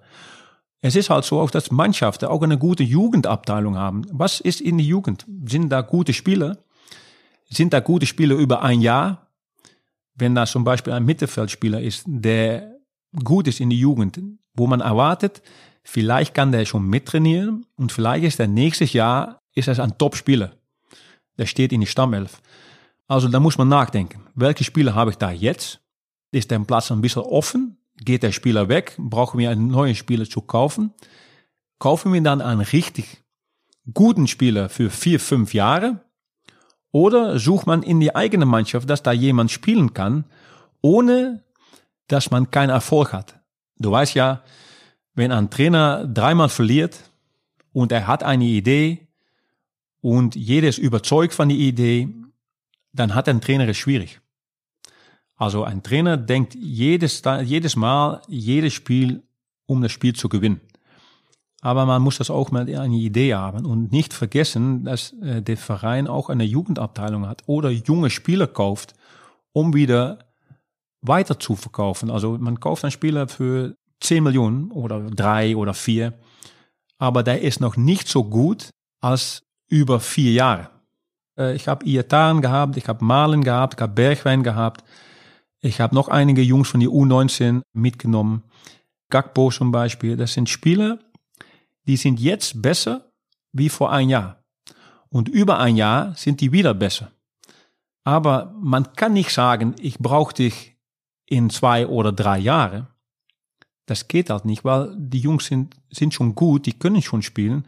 Und das ist halt für einen Verein ist das das Kapital. Das ist gut. Mhm. Das ist das Geld. Wenn, wenn man zum Beispiel jemand aus der Jugend hat oder ein, holt man einen jungen Spieler für drei, vier Millionen und man verkauft ihn in zwei, drei, vier Jahre für äh, das Doppelte oder für, für 50 oder 60 oder 80. Das ist für den Verein sehr viel Geld. Aber ich will auch gewinnen. Und der Verein auch. Aber da muss man eine Mischung finden. Warum kaufen wir den Spieler? Oder warum muss der Spieler auf die Position spielen? Weil jetzt erzähle ich sehr viel. Ähm, Was gut ist im Podcast, Marc. Ja, ich weiß, aber äh, manchmal gehe ich von links nach rechts. Aber du kannst mir noch folgen, oder? Ja, ich erwarte jetzt eigentlich sekündlich, dass du erst von links nach rechts gehst und mich dann umsetzt, aber ja. Nein, aber es ist halt so auch in einer Mannschaft, du fängst an mit einer Mannschaft und denkst, hey, das passt. Die passen gut zusammen. Der kommt immer zurück, der äh, hat Tiefgang im Spiel, der spielt an die Linie, breites Spiel, der kommt immer in die Mitte und hat man eine Idee. Und manchmal ist es auch so, es fällt genau zusammen. Jemand verletzt sich, zum Beispiel, wenn wir über Bayern reden. Alaba spielt linker Verteidiger. Auf einmal verletzt sich Süle, glaube ich. Davies entwickelt sich sehr gut. Alaba geht in die Mitte. Also Alaba hat die Möglichkeit, um Innenverteidiger zu spielen, um dass Davies sich gut entwickelt. Und das steht so gut, denn Davies geht immer nach vorne. Das ist super, schnell. Im Mittelfeld hat man Kimmich, Goretzka, äh, Thiago. Martinez, ich vergesse vielleicht noch ein, zwei Spiele. Thiago verletzt sich. Und Goretzka und Kimmich, super. Kimmich sichert ab, geht manchmal mit nach vorne, kann gut schießen, hat einen guten Pass, äh, Kurzpassspiel, äh, Verlagerung. Goretzka ist immer im 16er. Also das passt. Und das ist nicht so von vorne drüber nachgedacht. Natürlich denkt man drüber nach, aber es passt auf einmal. Und schau mal, wie Bayern spielt. Es passt halt. Und äh, da kann man vor der Saison kann man so denken, ah, vielleicht passt das, passt das. Aber während der Saison passieren so viele Sachen. Und ein Trainer ist auch manchmal abhängig vom Glück, Zufall und am richtigen Moment bei einem Verein, wo die Spieler schon gut entwickelt sind, wo die Spieler schon Top-Niveau haben oder so viel Erfahrung, dass es einfach läuft. Und dass ein Trainer da ist, um die Spieler nochmal zu helfen, dass sie nochmal eine Stufe drauflegen können. Also das ist für einen Trainer manchmal nicht zu erklären. Wir schweifen jetzt gerade ein bisschen ab von deiner Karriere, kommen da aber gleich wieder ja. zurück, weil das ist ja auch das Schöne am Podcast, dass wir einfach mal über andere Themen sprechen können. Wenn du dich jetzt gerade auf der Job. Werbung. Guten Morgen zusammen. Im heutigen Meeting werden wir über Gromner bis Nervrenner für das Projekt sprechen. Du bist neu im Team und verstehst nur Bahnhof? Ganz entscheidend bei der Umsetzung ist Grommeler. Habt ihr es verstanden? Ah ja, das ist wirklich, wirklich verständlich. Zurmnarbarenlaf Venewaf. Auf der Arbeit klingt alles nur nach Kauderwelsch? Die LinkedIn-Community hilft dir dabei, dich in der Berufswelt zurechtzufinden und neue Themen im Handumdrehen zu verstehen. Und? Noch irgendwelche Fragen? Arbeitsthemen verstehen. Wissen wie mit LinkedIn. Werbung Ende. Suche befindest und guckst, wo passiert was. Wie viel Fußball schaust du dann? unter der Woche? Na, sehr vieles. Champions League ist fast jeden, jeden Tag ist fast Fußball. Am Montag sind meistens zwei äh, Zweitligaspiele hier in Holland. England manchmal. Deutschland, glaube ich, auch jetzt, oder? Bundesliga? Gibt es noch vereinzelt, ja. Am Dienstag, Mittwoch hat man meistens Champions League oder äh, Pokalspiele. Am Donnerstag äh, Europa League. Bereitest du dich da auf alle Ligen vor? Also guckst du, was ist in England los, was ist in Spanien los, Italien, Deutschland? Nein, ich schaue meistens auf dem Live-Score und dann sehe ich, äh, welche Spiele sind heute. Ja, dann sage ich, ich schaue jetzt Dortmund, äh, Wolfsburg zum Beispiel oder äh, Arsenal gegen Tottenham. Ich gucke nicht alles. Manchmal die Zusammenfassungen sind auch schön. Da hat man immer äh, die Highlights. Aber ganze Spiele und manchmal schaue ich als Fan und manchmal schaue ich, hey, wie spielen die? Zum Beispiel Spanien, Deutschland. Da habe ich mich das Spiel angeschaut und äh, habe ich hey, äh, Spanien, die machen so Druck, wenn die den Ball verlieren, die haben ein Kurzballspiel, die verlagern das Spiel. Warum? Omdat Deutschland so spielt, die, die machen Druck auf den, äh, mit den Außenverteidiger. Ich glaube, dass das Sergi Roberto war, der macht einen Druck auf, äh, auf Philipp Max. Und er läuft 50, 60 Meter, aber auf dem richtigen Moment. Dann, die Mannschaft weiß ganz genau, was die machen. Und, und Deutschland hat fast keine Antwort. Und das war schön zu sehen, wie das manchmal geht. Und, und wenn man so vor dem Fernseher sitzt, kann man das schön analysieren. Man kann etwas aufschreiben. Ich habe einen Videoanalyst bei, bei Eindhoven, habe ich nach Eindhoven geholt und der kenne ich ja sehr gut. Und manchmal frage ich ihm, er ist natürlich beschäftigt in Eindhoven, aber manchmal frage ich ihm, ey, hast du das und das gesehen? Bitte schick mich das Bild, weil ähm, das war so und so und so. Und das kann ich dann im Nachhinein wieder, wieder nutzen für meine eigene Übung oder was auch immer. Freust du dich als Holländer, wenn die deutsche Nationalmannschaft verliert? Sei ehrlich. Nein. Nicht? Nein. Nein. Nein, warum? Hätte ja sein können. Es gab doch mal eine große Fußballrivalität zwischen Deutschland und den Niederlanden. Ja, klar, aber ich glaube, dass das vorbei ist, oder? Ich glaube, in Holland denkt man, glaube ich, gar nicht mehr darüber, weil 2010 sehr viele Leute in Holland, die lieben den deutschen Fußball. Auch die Bayern. Weil Van Gaal war da, Robben war da, Mackay war da, ich war da. Den Unterschied zwischen Deutschland und Holland, der ist fast nicht, weil früher war es so, hatten wir gedacht in Holland, wir spielen super Fußball. Wir haben angefangen mit Fußball, sag mal. Wir spielen so, so an, äh, Angriff 4-3-3, äh, wir können alles machen, äh, wir sind die Beste der Welt. Aber wir sind ein Land mit, mit 17, 18 Millionen Leute. Und Deutschland war früher, die haben nie aufgegeben. In Holland hat man gesagt, wenn man gegen Deutschland spielt oder gegen deutsche Mannschaften, ist es halt vorbei, wenn der Schiri gepfiffen hat. Und Deutschland gewonnen hat. Ja, normalerweise schon, weil, weil die Deutschen gehen immer weiter, immer, immer. Und das sitzt halt in die Kultur dass man nie aufgibt, dass man immer weitergeht. Immer weiter, hat Olli auch schon äh, immer gesagt. Und das ist halt so. Und das Verhältnis zwischen Deutschland und, und Holland, das spüre ich überhaupt nicht mehr. Und jetzt bekommen wir den Bogen wieder hin zu deiner Karriere, denn jetzt ist es mal wieder Zeit für eine schöne Mark von Bommel Geschichte. Und wir blicken zurück auf den 15. September 1999. Olympiastadion in München. Dein erstes Spiel in der Champions League. Bayern gewinnt 2 zu 1 gegen den PSV Eindhoven. Und wer sieht rot? Weiß ich nicht eigentlich. Marc van Bommel.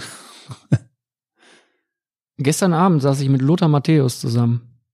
Und Lothar, eine Phrasenmäher-Legende, stellt dir jetzt die passende Frage dazu. Hallo Marc. Ich hoffe erstmal, dass du gesund bist, dass alles in Ordnung ist. Und äh, jetzt wollte ich mal wissen, als dein Kapitän bei den Bayern-Legenden, für die du über, übrigens überragende Leistung gebracht hast, was hat dich damals geritten? 1999 Champions League Spiel Bayern München gegen BSV in München, dass du mich als junger Spieler im Endeffekt, ja, ich würde sagen, so umgeschmissen hast. Was ist vorgefallen? Ich weiß es bis heute nicht und das kannst nur du mir beantworten. Also Marc, bitte eine ehrliche Antwort und ich grüße dich. Alles Gute und wenn wir uns vor Weihnachten nicht mehr sehen sollten, Merry Christmas, Family Bommel. Lothar. Habe Lothar letztes Mal äh, getroffen beim Champions League Finale. Letztes Mal war das 2020, ja. War ich im Studio mit, mit Boris Becker und, und Lothar. Bei Sky. Bei Sky. Wo Lothar Matthäus eigentlich arbeitet und eigentlich betont er das auch im Phrasenmeer immer wieder, dass er Sky-Experte ist. Das können wir jetzt mal an dieser Stelle für ihn machen. Ja, ja, okay. Aber da habe ich mal drüber geredet mit ihm. Ich sage, hör mal, hast dich fallen lassen, ey. Das gibt's doch nicht. War ein junger Spieler, mein erstes äh, Champions League-Spiel. Ihr war 2-1 vorne, letzte Minuten oder so. Paulo Sergio hat, glaube ich, mit die Hacke getroffen. Und ich äh, will den Ball wegschnappen bei dir und ich gebe dir einen kleinen Schupfer. Und die fällt zu Boden, als ob ein Erdbeben war. Aber ich habe das Bild nochmal gesehen damals. Du hast ihn komplett umgerempelt. Ja. Er hat dich auch gar nicht kommen sehen. Also wir werden auch genau. dieses Video nochmal in die Shownotes und in die Facebook-Gruppe Phrasenmeer posten. Ah, genau. Aber so sieht man, dass man als Spieler seine eigene Wahrheit hat. Und jetzt habe ich das eigentlich zum ersten Mal ruhig gesehen. Also nicht so ganz schnell im Fernsehen, aber ich habe mich ein bisschen konzentriert auf das Bild und ich glaube, da gibt es keine zwei Meinungen. Ziemlich deutliche rote Karte, ja. Du bist dann zum FC Barcelona gewechselt vom PSV. Wie schwer war der Sprung von der niederländischen in die spanische Liga für dich? Eigentlich nicht so schwierig, weil ich war schon 28 Jahre. Und Relativ spät eigentlich, ne? Ja, spät, ja. Damals war es nicht so spät. Da waren viele äh, ältere Spieler in Holland, die äh, länger in Holland gespielt haben. Und jetzt gibt es schon Spieler, die 16, 17 Jahre sind, die in die Jugend von einer, einer ausländischen Mannschaft spielen. Ich war das bis 28 in, Holland, also der Schritt war nicht so groß. Das Niveau ist natürlich höher wie in Holland, aber das war nicht so ein großen Schritt wie dann, wie ich erwartet hatte. Du hast bei Barca, wir hatten in Teil 1 schon einmal drüber gesprochen, ein sehr intensives Jahr. Du bist Meister geworden und dann gab es noch die ganz große Krönung in der Nacht von Paris und Carles Puyol hat dir die Frage schon gestellt am Ende von Teil 1 und jetzt hören wir sie nochmal und jetzt darfst du heute die entsprechende Antwort geben. Todo bien? un placer saludarte y te quería preguntar, ¿con qué momento te quedas de tu paso por el Barça? Un abrazo, amigo. Super, dass äh, Pucci ein, äh, ein Videobild äh, schickt. Überragende Frage auch. Die Frage ist eigentlich ganz einfach zu äh, beantworten. Das Champions League Finale war, war riesig. Ich äh, war Stammspieler. Sagt man das gut? Stammspieler im Finale? Du standst in der Startelf, ja, Startelf, Stammspieler. Genau. Ja. 1-0 äh, hinten. Lehmann hat eine rote Karte gekriegt am Anfang. Sehr früh. Sehr früh, ja. Weil er 16. Minute oder sowas. 17. Minute, weil ja. er Eto'o umgehauen hatte. Ja, genau. Und wer war, und das kann man sich anschauen, wenn man sich dieses Spiel bei YouTube beispielsweise in den Highlight-Clips anschaut, wer war sofort beim Schiri und hat eine rote Karte reklamiert für Jens Lehmann? Ja, da war ich ganz nah dran, weil das passierte in meiner Nähe. Also, aber das war auch eine rote Karte. Wenn man drüber nachdenkt, dass man eine rote Karte fragt für einen Kollegen, das ist auch ein bisschen komisch, aber das ist halt alles dafür tun, um, um zu gewinnen. Es war halt eine rote Karte für äh, Jens. Und dann kamen wir 1-0 im Rückstand, ein Kopfball von, von Campbell. Und wir haben eigentlich gar keine Chance gekriegt im Spiel, äh, keinen Griff auf dem Spiel bekommen. Denn Thierry Henry musste eigentlich das 2-0 schießen.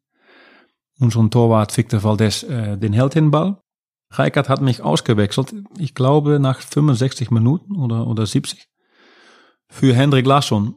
Das war ein, ein goldener Wechsel von Reikert, weil äh, Larsson gab zweimal die, die Vorlage bei Eto'o, schießt das 1-1 und Belletti äh, schießt das 2-1. Also das war ein super, das habe ich auch damals gesehen. Trainer, super Wechsel. Scheiße, dass ich es war, aber super Wechseltrainer. Also habe ich das Champions League Finale gewonnen. Und Pucci war Kapitän. Ich war sechs Jahre Kapitän bei Eindhoven und dann kam ich bei Barcelona. Habe ich das schon äh, erzählt, oder? Dass er dir dann den Einstieg erleichtert hat. Ja, ja, genau. Das war äh, ja sehr schön. Hat er gut gemacht. Wie war das für dich, dich dann plötzlich in dieser Barcelona-Welt zurechtzufinden mit all den Pujols, Messis, Ronaldinhos? Ja, das war eigentlich ganz einfach, weil das, das war eine gute Truppe. Das waren Jungs, die eigentlich damals noch nichts gewonnen hätten. Nur Pujol hat damals nochmal ein, eine Meisterschaft geholt, glaube ich, in 2001 oder so. Also fast kein Spieler hat da in Spanien die Liga gewonnen und etwas erreicht in Europa. Also der, der Hunger war da und es war eine Mannschaft. Es war auch viel Spaß in die Kabine. Messi kam dazu, der war 16 Jahre. Ronaldinho war überragend. Wir haben da Xavi, Deco, Eto'o, das waren die Superstars und wir haben äh, die Arbeiter, sag mal, ähm, Rafa Marquez, äh, Oleguer äh, von Broncos, äh, Pujol, da war ich dabei, Lachson war dabei, die Mischung, die hat gestimmt. Das hat gepasst. Und wir waren äh, überlegen, in die Liga und im Champions League äh, in die Gruppephase waren wir super, haben gegen Werder Bremen gespielt. Guck mal, schon wieder Werder. Ja, habe ich speziell für dich natürlich. und ähm, gegen Benfica, glaube ich, AC Mailand im Halbfinale. Chelsea haben wir gespielt. Also das war eine super Truppe, eine tolle Truppe. Und dann im Champions League Finale haben wir gewonnen. Haben natürlich ein bisschen Glück gehabt, aber Glück gehört dazu. Du hast zu dieser Zeit, und das hattest du schon einmal kurz erwähnt, dich nach der WM 2006 aus der niederländischen Nationalmannschaft, aus der Elftal verabschiedet, weil du mit Marco van Basten nicht klargekommen bist. Ja. Ja, Marco, äh, Marco und ich sind zwei Charaktere, die eigentlich fast das Gleiche sind. Eigensinnig, eine eigene klare Idee über Fußball. Und ich war auch ein bisschen Sturkopf, äh, er auch. Ich habe da äh, gespielt in einer Mannschaft, die gut war im Sicht von äh, Marco. Die Absprache habe ich nicht äh, gut ausgeführt. Taktisches Verhältnis war nicht gut. Und äh, da haben wir über gestritten. Eigentlich vor die WM hatte mich äh, aus dem Kader geholt. Aber ich hatte noch kein Turnier gespielt. Also in 2000 kam ich das erste Spiel nach dem Turnier in Holland und Belgien kam ich dazu. Für die WM 2002 haben wir uns nicht qualifiziert. Die EM 24 war ich verletzt. Kurz vor das Turnier habe ich mich verletzt. Und 2006 sollte eigentlich mein erstes Turnier sein. Er hat mich aus dem Kader geholt und äh, wir haben darüber gesprochen in, in Barcelona, ist äh, nach Barcelona geflogen, haben wir die Luft äh, geklärt, habe ich die WM gespielt, aber ich habe mich nicht super gefühlt. Wir waren auch aus dem äh, Turnier, ich glaube Viertelfinale ähm, Portugal, 16 Mal gelb, glaube ich. Ich war der Erste, der gelb bekommen hat, erste Minute oder so. Zufälle gibt's im Leben. Ja.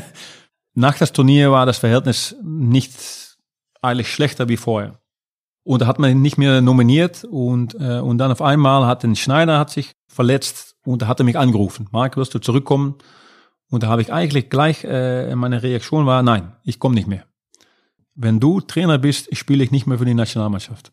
Das war auch eine Entscheidung, da muss man auch die Konsequenzen ziehen, weil die Entscheidung ist eigentlich das Schwierigste, äh, um zu treffen, dass man nicht mehr für dein Land spielst. Das, das sagt man normalerweise. Das ist eigentlich eine brutale Entscheidung, Ja. also heftig. Eigentlich schon, aber das, das sind halt Sachen, wo man geradlinig ist. Das, das geht nicht anders. Ich kann schon für Holland spielen, aber da spiele ich mit einem, einem Druck und da spiele ich nicht gut und ich habe kein gutes Gefühl. Und natürlich, wenn man kein gutes Gefühl hat, dann kann man immer noch spielen. Ne? Es ist nicht so, wenn man ein schlechtes Gefühl hat, dass man weg muss oder einen anderen Verein suchen muss oder weg beim Nationalmannschaft. Nein, so ein Spieler war ich auch nicht, der wegläuft. Dass man eine Entscheidung trifft, die gut ist aus meiner eigenen Sicht. Und das war halt ja die schwierigste Entscheidung, nicht mehr für dein Land spielen, aber im Nachhinein äh, nochmals die richtige Entscheidung. Und da habe ich die EM, EM 2008 habe ich verpasst. Und dann kam äh, mein Schwiegervater wieder zurück und da hat er mich wieder nominiert. Und da haben wir die 2010 haben wir natürlich schöne WM gespielt. Äh, aber mit Van Basten war es nicht so, wie es äh, sein müsste normalerweise. Ihr habt euch kürzlich in einer niederländischen TV-Show wieder gesehen. Wie ist es für dich? Und das war gut. Genau das gleiche wie mit Van Gaal. Wir haben uns natürlich vor dem Programm schon äh, gesprochen. Und es war ganz, ganz offen. Und das ist natürlich schon fast 15 Jahre her, dass das passiert war. Und äh, man muss auch weitergehen. Man, man muss auch nicht nachträglich sein über eine äh, Geschichte, äh, wo man kein falsches Spiel gemacht hat. Wo du für dich ehrlich warst. Ja, genau. Keine, keine Lügen oder was auch immer. Äh, Man kann einander äh, so in die Augen schauen. Es ist halt so gelaufen. Ich habe äh, aufgehört. Äh, ich wollte nicht mehr unter deine Leitung spielen und trainieren. Also habe ich die Entscheidung getroffen. Und er hat seine eigene Idee darüber und ich habe meine Idee darüber. Und das stimmt nicht immer. Und das nehme ich auch wieder, äh, habe ich auch wieder mitgenommen in meine eigene Karriere als Trainer, dass meine Idee und meine Sicht auf die Situation ist nicht immer die richtige. Also man muss sich auch im Kopf vom Spieler äh, stellen, von warum hat er das gesagt oder warum hat er die Entscheidung getroffen? Und das ist das Schönste dran, dass man das erkennt. Natürlich muss man eine klare Idee haben. Wenn jemand Argumenten hat und sagt von, hey Trainer, das stimmt nicht und er sagt zu mir, darum und darum und darum stimmt das nicht und, und ich denke, hey ja, er hat recht, dann hat er recht. Es ist halt nicht so, dass es bei mir immer, dass ich alle Wahrheit äh, sagen. Das ist meine Wahrheit und das kann nicht immer äh, die Wahrheit sein auf dem Moment. Mit wem besprichst du dich grundsätzlich bei so wichtigen Entscheidungen, wie zum Beispiel nicht mehr für die niederländische Nationalmannschaft zu spielen? Machst du die Entscheidung für dich alleine oder Ja. besprichst du es mit jemandem? Das muss man letztendlich auch äh, selber entscheiden, weil äh, meine Entscheidung ist immer die beste. Wenn man da gut über nachgedacht hat, ist das die beste Entscheidung. Und man kann Rat fragen an meine Frau oder an meinen Schwiegervater oder, oder an, meinen, an meinen Trainer damals, das war äh, Frank Rijkaard. Muss ich das machen? Oder ein Freund oder ein anderer Spieler von, ey, was denkst du darüber? Ich will äh, absagen für die Nationalmannschaft. Und dann sagt er, ja, puh, das ist nicht so einfach. Und dann sagt er natürlich auch, ja, das ist deine eigene Entscheidung. Aber warum willst du es? Es ist wichtig, dass man da über nachgedacht hat. Und manchmal sagt man das auch ganz schnell, ohne dass man darüber nachgedacht hat, äh, warum man die Entscheidung trifft. Aber das ist halt Gefühl. Das ist auch gut. Wenn es dein Gefühl ist, musst du das so machen. Du giltst ja in der Fußballbranche als großer Stratege, hast ein super Netzwerk. Mit wem tauschst du dich da aktuell aus? Du hattest schon mal erwähnt, du hast mit Ottmar Hitzfeld gesprochen, mit Jupp Heynckes. Na, ich habe mit einigen Leuten äh, gesprochen in äh, der Zeit, dass sie mir entlassen haben im- im Dezember letztes Jahr.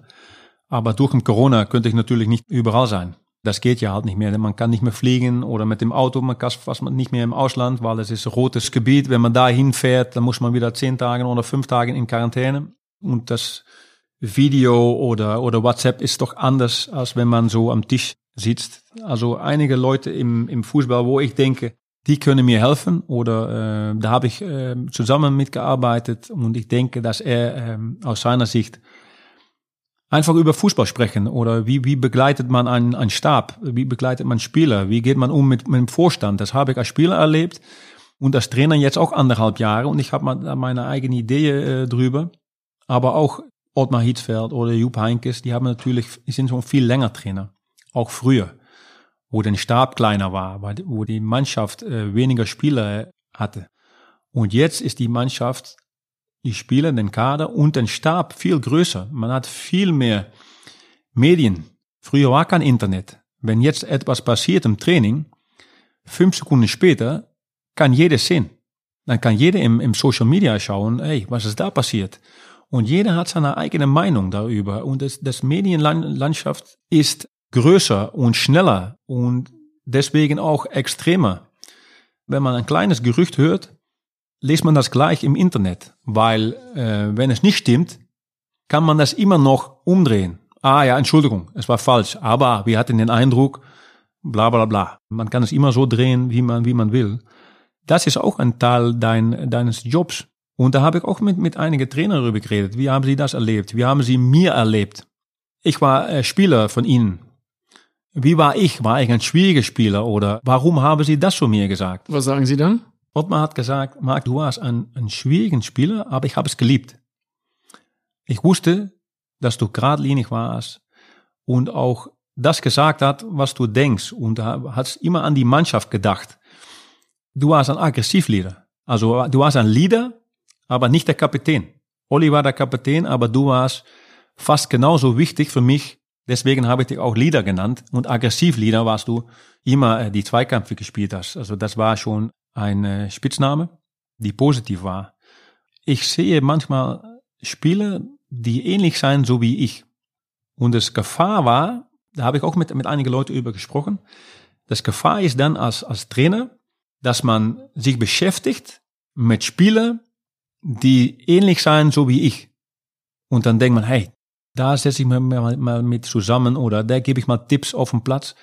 Aber die anderen sind genauso wichtig. Und deswegen ist Trainergeschäft ist ein Erfahrungsgeschäft. Man muss die Erfahrung haben und dann auch, wenn man einen Fehler macht, muss man das auch zugeben. Und das ist nicht so einfach. Und das machen viele Leute nicht, weil sie Angst haben, um Fehler zuzugeben. Fast alle äh, Trainer, wo ich mit gesprochen habe und, und Leute, die, äh, wo, wovon ich denke, ey, da kann ich mir äh, etwas holen, die haben das ausgesagt. Manchmal ist es nicht so, dass deine Idee die Wahrheit ist, aber das, da hängt viel mehr äh, zusammen, dass, dass man sich auch sich mit alle Spieler beschäftigen muss. Nicht nur deine Stammelf oder Nummer 12, 13 auch, also die erste 13. Nein, alle Spieler gehören dazu. Weil wenn alle Spieler das Gefühl haben, dass der Trainer da ist, machen die auch alles für die Mannschaft. Und wenn ein Spieler zu mir kommt, wenn er nicht spielt, und der Spieler kommt zu mir, warum spiele ich nicht, dann kann ich ihm das manchmal erklären, und wenn ich es erklären kann, dann sage ich es ihm, aber manchmal kann ich es auch nicht. Und dann muss der Spieler es akzeptieren. Und wenn man das von vorne weg so äh, bespricht mit, mit der Mannschaft, dann ist das auch klar. Dann hat man nie Ausreden und dann kann der Spieler nie sagen, ey Trainer, was ist das für ein, ein Trainer? Der sagt was und das stimmt gar nicht. Wir sprechen über Erfahrung sammeln. Du hast Erfahrung gesammelt in der Jugend vom äh, PSW Eindhoven. Du hast auch Erfahrung gesammelt als Co-Trainer von Saudi-Arabien und du hast äh, Erfahrung gesammelt als Co-Trainer von Australien bei der WM 2018. Und jemand, den du damals gecoacht hast, der in der Bundesliga spielt, von Hertha, Matthew Leckie, der hat eine Frage zu dem Thema. Hi, Mark. It's Matthew Leckie from Hertha BSC. Hope you're well. Uh, just a question about the experience of the World Cup, what your expectations were coming into uh, being the assistant coach of the team, and if you uh, expected that the level of the players was higher or lower, um, and how we were in total in comparison to maybe the Netherlands or you know some some clubs that you've coached along the way. Matthew, schön, dass er eine Frage stellt. Hatte ich nicht erwartet. Wir haben eine gute Zeit gehabt bei Australien. Das war ganz kurz. Ich glaube, zwei Länderspiele im Februar und dann die äh, WM. Und wir haben drei, vier Wochen zusammengearbeitet. Und all die Australier, das sind herrliche Kerle mitzuarbeiten. Die machen alles dafür, um Erfolg zu haben. Die haben nicht die beste Spieler, überhaupt nicht. Aber die Mannschaft muss gut sein. Das muss stimmen. Und dann können die einzelnen Spieler besser spielen, dann sie eigentlich sein. Wenn die Mannschaft stimmt, werden die einzelnen Spieler immer besser. Wir haben dann versucht, in kurzer Zeit eine Idee reinzubringen. Und ich glaube, dass sie das auch gut gemacht haben. Wir haben ein bisschen Pech gehabt gegen Frankreich mit einem Elfmeter, gegen Peru, glaube ich, ein Abseits-Tor und wir haben noch gegen Dänemark gespielt. Aber das passiert halt. Ein Elfmeter und eine, eine Fehlentscheidung vom Schiri. Die Grundidee, das war äh, eigentlich sehr gut, weil ich habe den äh, Doku gesehen über Frankreich und da hat den Deschamps, Trainer von Frankreich, hat gesagt, nach dem ersten Spiel gegen Australien mussten wir etwas ändern, weil Australien hat uns so angegriffen, dass es super schwierig für uns war, um gegen einen, einen Gegner zu spielen. Und das war eigentlich ein Kompliment für die Jungs, Jedinek hat für uns das 1-1 geschossen und am Ende haben wir noch 2-1 verloren. Aber sie haben mir gesagt, das war das schwierigste Spiel auf die ganze WM. Also das war schön, um, um zu hören. Es war eine schöne Erfahrung, um so schnell wie möglich in drei, vier Wochen eine Mannschaft zu basteln, um eine WM zu spielen. Trainer war dein Schwiegervater, Bert van Marwijk. Danach ging es dann bei Eindhoven los als Cheftrainer und Horst Held, der im letzten Phrasenmeer zu Gast war, hat eine Frage zu dieser Umstellung Spieler, Trainer. Und Horst Held kannst du ja vielleicht hinterher auch nochmal eine Nachricht schicken, weil das kann gut sein, dass die in Köln dann demnächst auch nochmal wieder einen neuen Trainer suchen. Hallo Marc, hier spricht Horst Held. Ich hoffe, dir geht's gut und du hast eine Menge Spaß heute im Podcast. Ähm Jetzt kommt meine Frage und zwar, ich wollte wissen, wie dein Übergang gewesen ist vom Spieler zum Trainer. Bei mir äh, war es ja recht schnell und äh, jetzt wollte ich wissen, ob du da Probleme gehabt hast oder ob das auch ein äh, fließender und guter Übergang gewesen ist. Gute Frage, weil für jede, jede Einzelne ist das anders. Für mich war es nicht so schwierig, weil äh, ich war eigentlich als Spieler schon äh, immer mit die Mannschaft beschäftigt und ich habe mich immer gekümmert auch um, um Jungs, die nicht gespielt haben. Aber trotzdem, es ist total anders, weil jetzt ist man verantwortlich nicht nur für, für deine Spieler, aber auch für deinen Stab. Und das äh, ist viel äh, Verantwortlichkeit. Jeder hat eine Frage. Man arbeitet nicht nur auf dem Gelände zusammen, aber man muss auch im Auge halten, was passiert da draußen. Gibt es manchmal Ärger irgendwo oder ein, ein Autounfall äh, von einem Spieler. Äh, das kriegt man dann, wird man angerufen, hey, was muss wir machen? Äh, wie geht's mit ihm? Äh, wer geht dahin? Und auf dem Gelände, äh, da kommen so viele Sachen dazu als Trainer, wo man als Spieler gar keine Ahnung von hat. Das muss man erleben. Ich bin in 2013 habe ich aufgehört. Da habe ich 2014 schon meine erste Lizenz geholt. 15 äh, den Pro-Lizenz, den höchste äh, Lizenz, was man haben muss, um Cheftrainer zu sein. Und da bin ich langsam äh, hereingewachsen und den Umgang mit den Spielern und das Training, das ist eigentlich das Schönste. Und ich glaube, dass das auch meine Stärke ist. Umgehen mit den Spielern und eine Mannschaft besser machen. Ich bin ein, ein Trainingstrainer.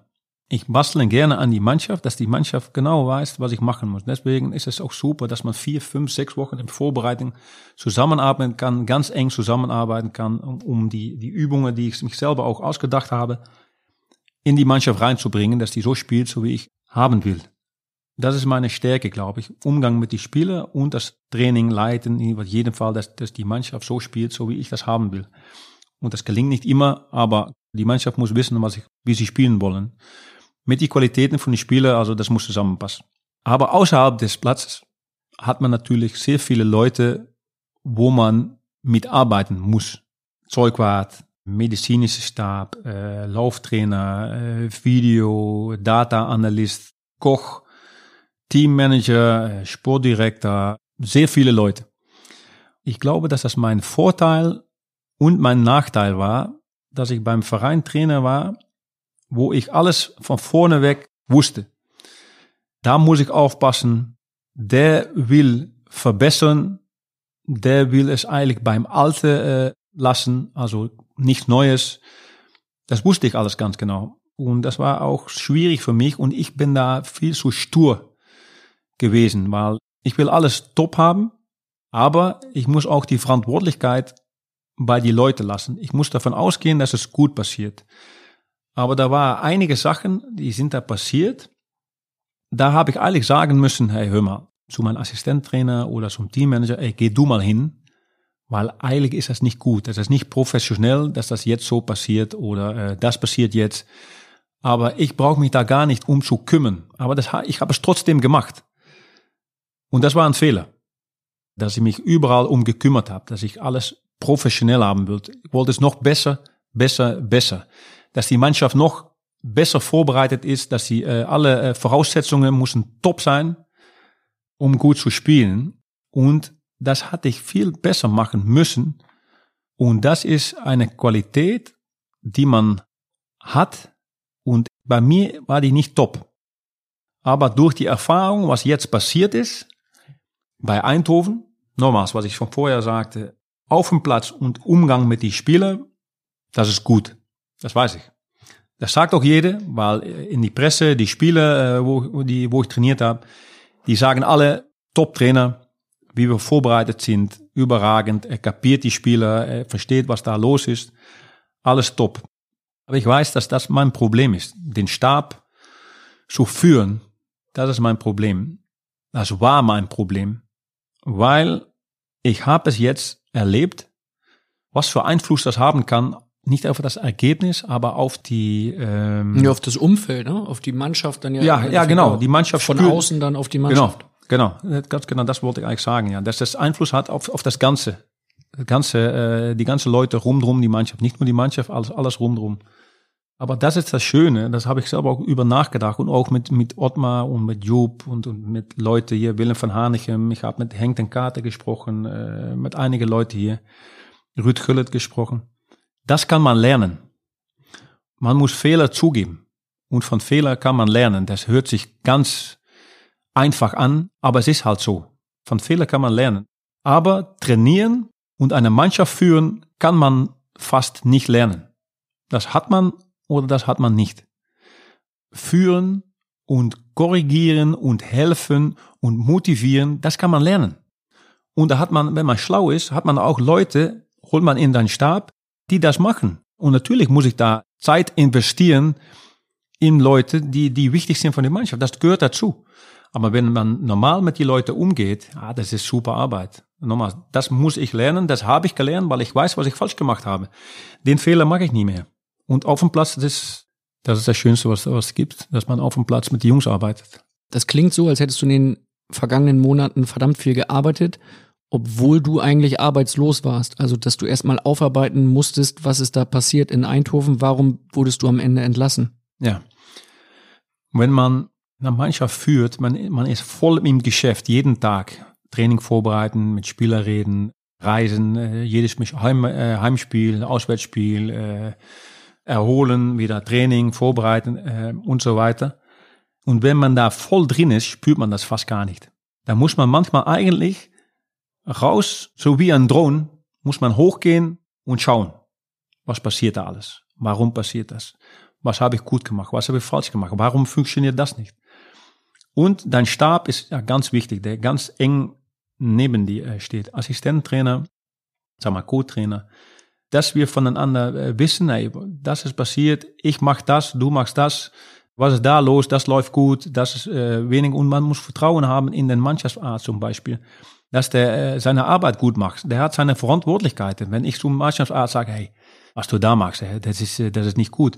Nein, ich bin kein Arzt, ich bin kein Mediziner. Hast du es gemacht? Ja, manchmal sind Sachen passiert, die waren unprofessionell. Weil ich habe es selber erlebt als Spieler und jetzt bin ich Trainer und alle Voraussetzungen müssen gut sein. Und wenn ich das Gefühl habe, dass nicht alle 100% geben, dann sage ich das. Ich gebe dir ein Vorbild, aber es sind viele Sachen passiert, auch mein eigener Fehler. Wenn jemand sich verletzt, er muss untersucht werden auf die Bank und man muss ein, eine Echographie oder ein Kernspin machen oder so und man zweifelt über die Verletzung, dann muss man nicht warten bis einen Tag später. Dann sagt man nicht zum Spieler, hey, hör mal, du hast das und das und das, das Problem. Aber wir schauen morgen mal, ob es besser ist.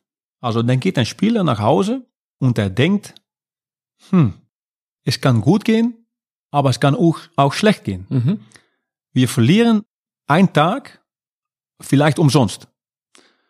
Wenn man die Entscheidung trifft und macht, ey, ich zweifle, wir machen eine Echographie. Dann wissen wir genau, und ich weiß auch, dass ein Kernspin nicht immer äh, 100% richtig ist, weil man sieht fast alles. Aber die Ärzte haben da äh, vor und so weiter, der Radiologe. Wenn der Spieler dahin geht und die sagen, äh, Echographie oder Kernspin ist top, ist gar nichts los, dann geht der Spieler anders nach Hause, dann wenn sie ihm heimschicken und wir schauen morgen mal weiter. Und manchmal ist ein Kernspin, braucht man gar keinen Kernspin, aber wenn man einen Kernspin macht und der Spieler kriegt das Gefühl, hey, da ist gar nichts los, dann steht der Spieler morgen wieder auf dem Platz. Und das muss der Stab auch wissen, dass man manchmal Psychologe ist. Dass man die Spieler auch den Eindruck geben kann, hey, die machen alles dafür und ich habe gar nichts. Zum Beispiel, wenn man eine, eine Prellung hat am Oberschenkel, hat man einen Schlag bekommen.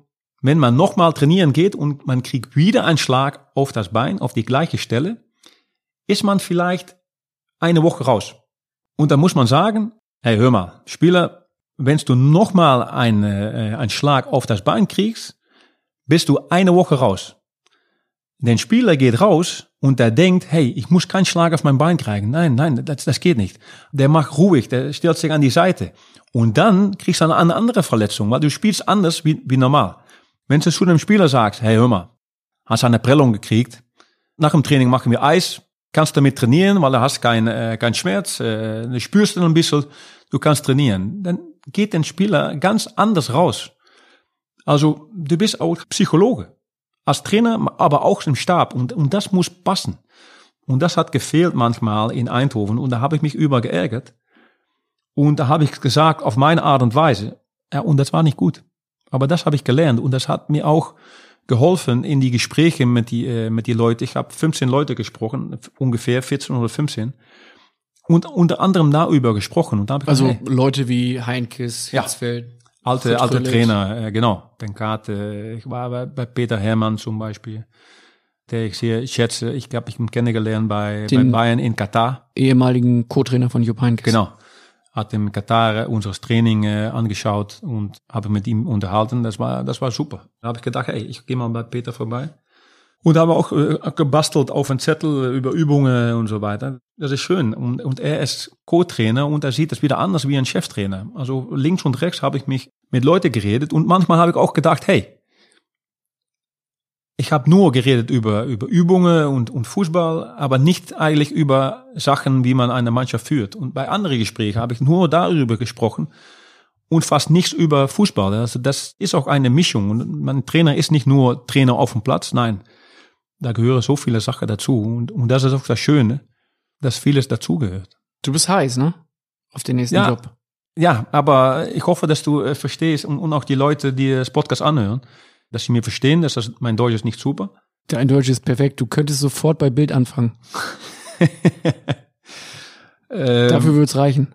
Ja, aber da muss man schreiben, ne? Kann ich auch nicht, deswegen mache ich jetzt Podcast. das erste ist Fußball spielen und das zweitschönste ist Trainer zu sein. Und das drittschönste, für mich das Allerschönste, ist drüber zu reden. Und es gibt noch ein paar schöne Fragen aus der Facebook-Gruppe namens Phrasenmäher. Und die machen immer richtig Spaß. Macht es Sinn, dass Mario Götze jetzt bei Eindhoven spielt? Hättest du ihn auch geholt? Mario ist ein sehr guter Spieler. Er ist erst 28 Jahre. Weltmeister, hat das Tor geschossen. Wenn ich die Möglichkeit hätte, um ihn nach Eindhoven zu holen, hätte ich das 100% gemacht. Einige Leute in Holland sagen auch, hey, er ist 28 Jahre, spielt bei Dortmund. Warum wechselt er in die holländische Liga?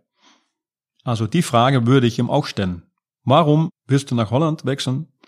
Was reizt dich, um, um nach Holland zu kommen? Aber wenn ich Trainer wäre von Eindhoven, egal, er hat so viel Qualität. Das ist ein super Spieler. Er hat letztes Jahr, glaube ich, nicht so viel gespielt bei, bei Dortmund. Das ist vielleicht die einzige Frage, äh, dass man sagt, warum hat er nicht so viel gespielt? Ansonsten ist das ein Qualitätsspieler. Kannst du es als Spieler nicht nachvollziehen, dass er in die Ehren-Divisie gegangen ist? Schwierig einzuschätzen, weil ich weiß nicht ganz genau, was er denkt, warum er letztes Jahr nicht viel gespielt hat. So gut habe ich ihm auch nicht äh, verfolgt. Ich habe natürlich Spiele von Dortmund angeschaut, sicherlich in die Bundesliga. Aber ich weiß nicht ganz genau, was da los ist. Deswegen muss man auch, wenn man einen Spieler holt, muss man ein gutes Gespräch mit einem Spieler haben, dass man mit ihm äh, über Sachen reden kann, was man normalerweise nicht kann, wenn man sieht nur 90 Minuten im, im Spiel. Und was macht er im Training? Was sind seine Ideen über Fußball? Wie, wie verhält er sich äh, in die Mannschaft? Das, das weiß man nie. Das ist das Schwierigste auch vom Scouting. Wenn, wenn jemand einen Spieler sieht in 90 Minuten, muss man ihn beurteilen über 90 Minuten. Aber das ist auch schwierig, weil manchmal denkt man, hey, warum macht er das nicht? Das würde ich machen. Aber wie, vielleicht muss der vom Trainer was anderes machen. Und man muss mit Spieler reden. Und ich glaube, dass sie in Eindhoven mit ihm geredet haben. Drückst du Roger Schmidt jetzt aktuell die Daumen oder sagst du, ich bin nicht mehr da, dann soll der auch keinen Erfolg haben? Nein, das ist mir egal. Äh, ist genau das gleiche wie, wie im Trainer von Leipzig oder von Mainz. Natürlich im Fußball ist man immer, man ist nachträglich. Nachtragend, also du. Ja, nach, nachtragend, ja. ja. Das ist halt so. Aber es ist halt nicht so, dass ich jetzt sagen, dass ich mich freue, wenn sie verlieren. Ich habe noch, äh, noch einige Spieler da, die ich trainiert habe. Das ist schön zu sehen, dass sie sich entwickeln. Oder wenn sie jetzt äh, gewinnen oder verlieren. Aber du bist noch sauer, dass du rausgeworfen wurdest. Ja, natürlich ist das schmerzhaft, weil das Verhältnis zwischen Trainer und Spieler war super.